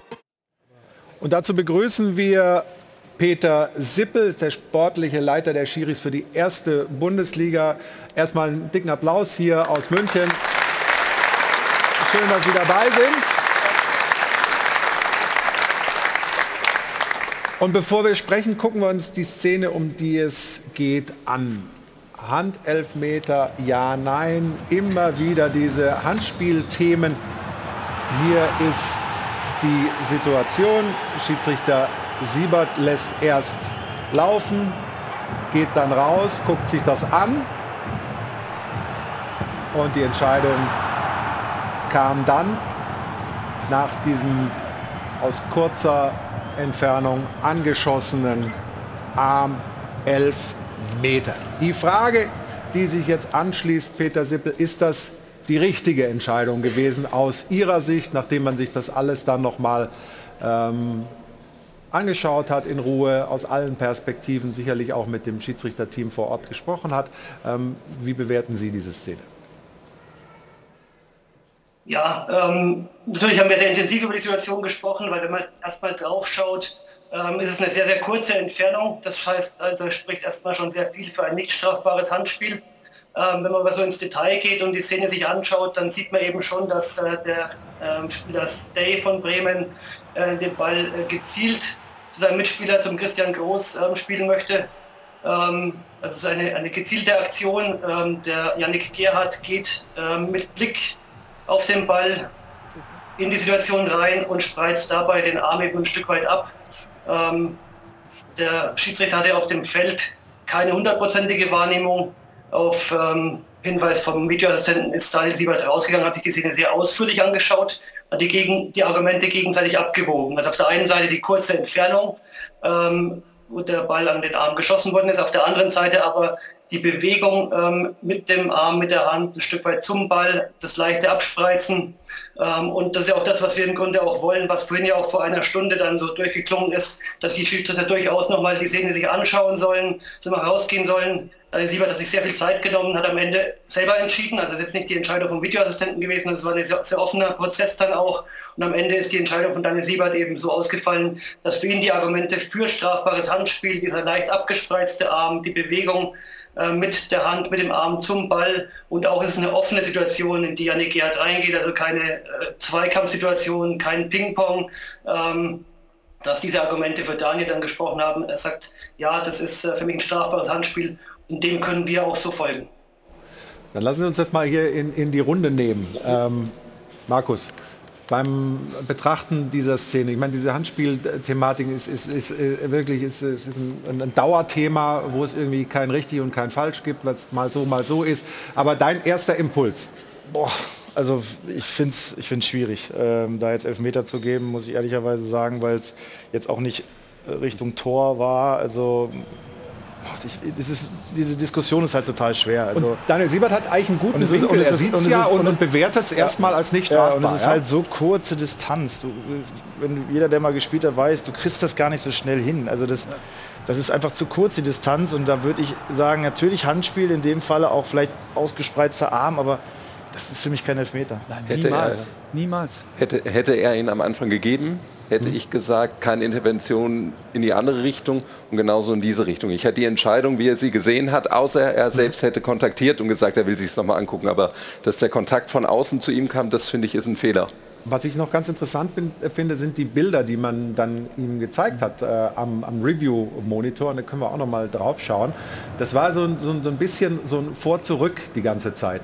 Da sieht es nämlich dann dadurch auch ähm, aus, als ob es eine, eine aktive Bewegung zum Ball wäre äh, bei der Hand. Ich finde das manchmal, also ich, ich stelle mir dann Das die ist Frage, das wenn, wenn, wenn das so hin und her geht und die Perspektive, es ist dann schwer zu entscheiden am, am Monitor. Das Also ist ja die schlechteste Perspektive, die wir jetzt sehen. Und die sieht er jetzt das 38. Mal hintereinander. Ja, dann geht es hin und her. Da sieht man ja, da, das sieht dann so aus, als ob er die, die Hand zum Ball bewegt, weil das in, in so einer Extremverlangsamung ist. Also finde ich schwierig, Markus, oder? Ja, aber trotzdem, ich sage, das ist so kurze Distanz. Was willst du mit deinem Arm machen? Also das ist für mich kein Elfmeter. Also ähm, wieder Fehlentscheidungen passieren. Ich finde, der Prozess ist dann wieder gut und letztendlich Ja. schaut sich das an. Aber es ist so kurz. So, also die Distanz ist zu kurz dafür, äh, um Peter- da jetzt Elfmeter zu geben. Peter Sippel, ähm, die Argumente oder die, die Wortmeldungen hier aus der Runde, ähm, was ist da Ja, zu, das ist zu das, was wir sagen? eingangs auch gesagt haben. Die Entfernung ist schon, die Entfernung ist schon kurz, das sehen wir genauso. Was man aber schon auch sagen muss, äh, Janik Gerhardt versucht auch nichts zu verhindern. Wir haben so eine Rückzugsbewegung mit dem linken Arm gesehen, die folgt aber deutlich erst, nachdem der Ball wirklich den Arm touchiert hat, die Hand touchiert hat. Ähm, er geht mit dem hohen Risiko auch rein. Markus Köschel sagt auch zu Recht, ja, der Ball wird zurückgespielt, aber es ist jetzt kein Klärungsversuch, sondern er wird kontrolliert zurückgespielt. Das könnte dann ähm, sicherlich ein Torschuss erfolgen, der eine, eine gute Chance für Bremen dann auch darstellt. Ähm, natürlich sind wir hier auch ein Stück weit ähm, in einer Grausituation. Ich denke mal, das kommt jetzt auch so zum, zum Tragen in der Diskussion, die wir jetzt haben. Ähm, ich verstehe die Argumente. Ähm, da der Siebert hat sich eben dann im Review dann ähm, auch diese Argumente abgewogen und ist eben zu der anderen Einschätzung gekommen, für ihn war es strafbar. Und wenn wir, wie gesagt, diesen abgespeisten Arm sehen, der jetzt in der Runde ja auch genannt worden ist, ähm, dann ist das eben das übergeordnete Argument für den Daniel dann gewesen, hier auf Strafstoß zu gehen. Und wie gesagt, wir können dem auch so folgen, jetzt von den Bildern her, entspricht auch so ein Stück weit mehr diesem internationalen Standard, wo das Handspiel vielleicht noch ein bisschen enger ausgelegt wird, häufiger noch auf strafbares Handspiel entschieden wird. Aber können wir festhalten, Handspiel und die Bewertung von Handspiel ist eine große Baustelle irgendwie, weil es dann doch viele, viele Faktoren gibt. Ja, die Ver Vergrößerung der Körperfläche, die Absicht wird irgendwie mitbewertet und äh, ob, ob der Arm unter Spannung steht, ob der Arm über Schulterhöhe ist und so. Und da äh, habe ich das Gefühl, da gibt es noch nicht die ganz klare Linie, die irgendwie auch jeden mitnimmt und auch jeden Fußballfan überzeugt. Ähm, gehen Sie damit? Gehe ich mit. Es gibt diese Kriterien eben, die auch in der Regel festgelegt sind. So die Frage, wie bewertet man die, wie, wie gewichtet man sie? Und am Ende ist dann jede Szene für sich dann doch auch wieder ein Unikat. Also wir können jetzt die Argumente von der Szene gestern können wir nehmen, aber in der nächsten Woche gibt es ja neue Handspielsituationen und entsprechend äh, müssen wir da die Kriterien wieder neu äh, gegeneinander aufwiegen und ähm, entsprechend ähm, dann auch die Entscheidung wieder neu treffen. Wir bleiben da dran, danken den Schiedsrichtern, die sich jeden Sonntag hier bei uns stellen, in dem Fall Peter Sippel und Aufklärungsarbeit leisten.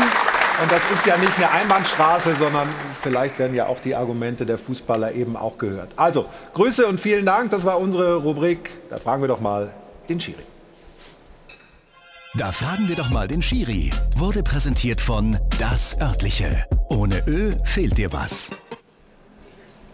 Und gleich nach einer kurzen Pause hören wir die wichtigsten Aussagen aus der Pressekonferenz von Hertha-Präsident Kai Bernstein. Bin gespannt, ob er das bestätigt, was wir hier sowieso schon besprochen haben. Da sehen wir schon die ersten Bilder. Ist allerdings jetzt in dem Fall nicht Kai Bernstein, der da spricht. Ähm, wir machen eine kurze Unterbrechung und äh, sind dann gleich wieder zurück hier bei uns im Stahlberg Doppelpass aus dem Airport Hilton in München. Moment Geduld.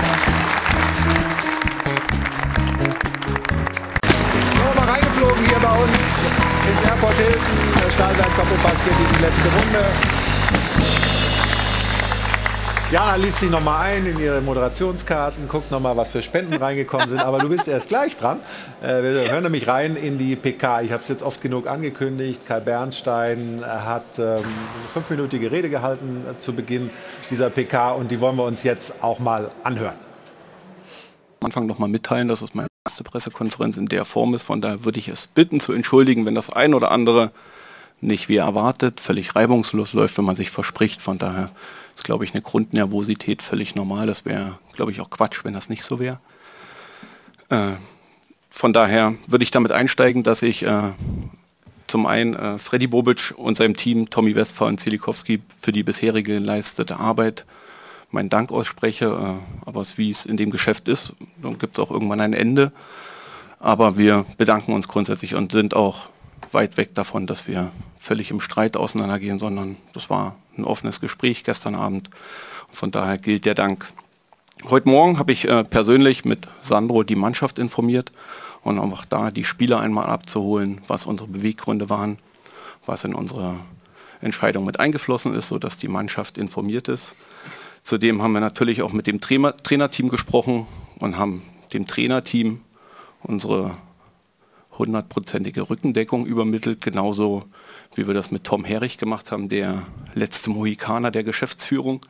Äh, auch Tom hat unsere hundertprozentige Rückendeckung. Wir sind überzeugt von dem Weg, wir sind überzeugt von dem, von dem Ansatz, den wir vollziehen wollen. Und von daher ist es wichtig, dass wir auch da über Vertrauen sprechen. Und das Trainerteam hat unser Vertrauen, Tom hat unser Vertrauen und auch Benny Weber hat unser absolutes Vertrauen. Zu der Frage, warum, ist es, glaube ich, für uns in den Gremien eine Verantwortung gewesen, einen strategischen Kurswechsel vorzunehmen. Freddy Bobic kam 2021 unter anderen Voraussetzungen nach Berlin zur Hertha BSC. Die Voraussetzungen haben sich in den letzten anderthalb Jahren deutlich geändert. Wir sind weit weg davon, nach vorne und nach oben zu gucken, als hin, dass wir uns weiterhin wirtschaftlich restrukturieren, dass wir den Transformationsprozess, den Freddy und sein Team angestoßen hat, in der Professionalisierung, dass wir den weitergehen, aber wir den weitergehen mit einem anderen Weg. Und der andere Weg ist schon der Blick auf die Realität. Was haben wir da zur Verfügung? Wie können wir unsere Ziele erreichen? Wie können wir das im Team bestmöglichst umsetzen?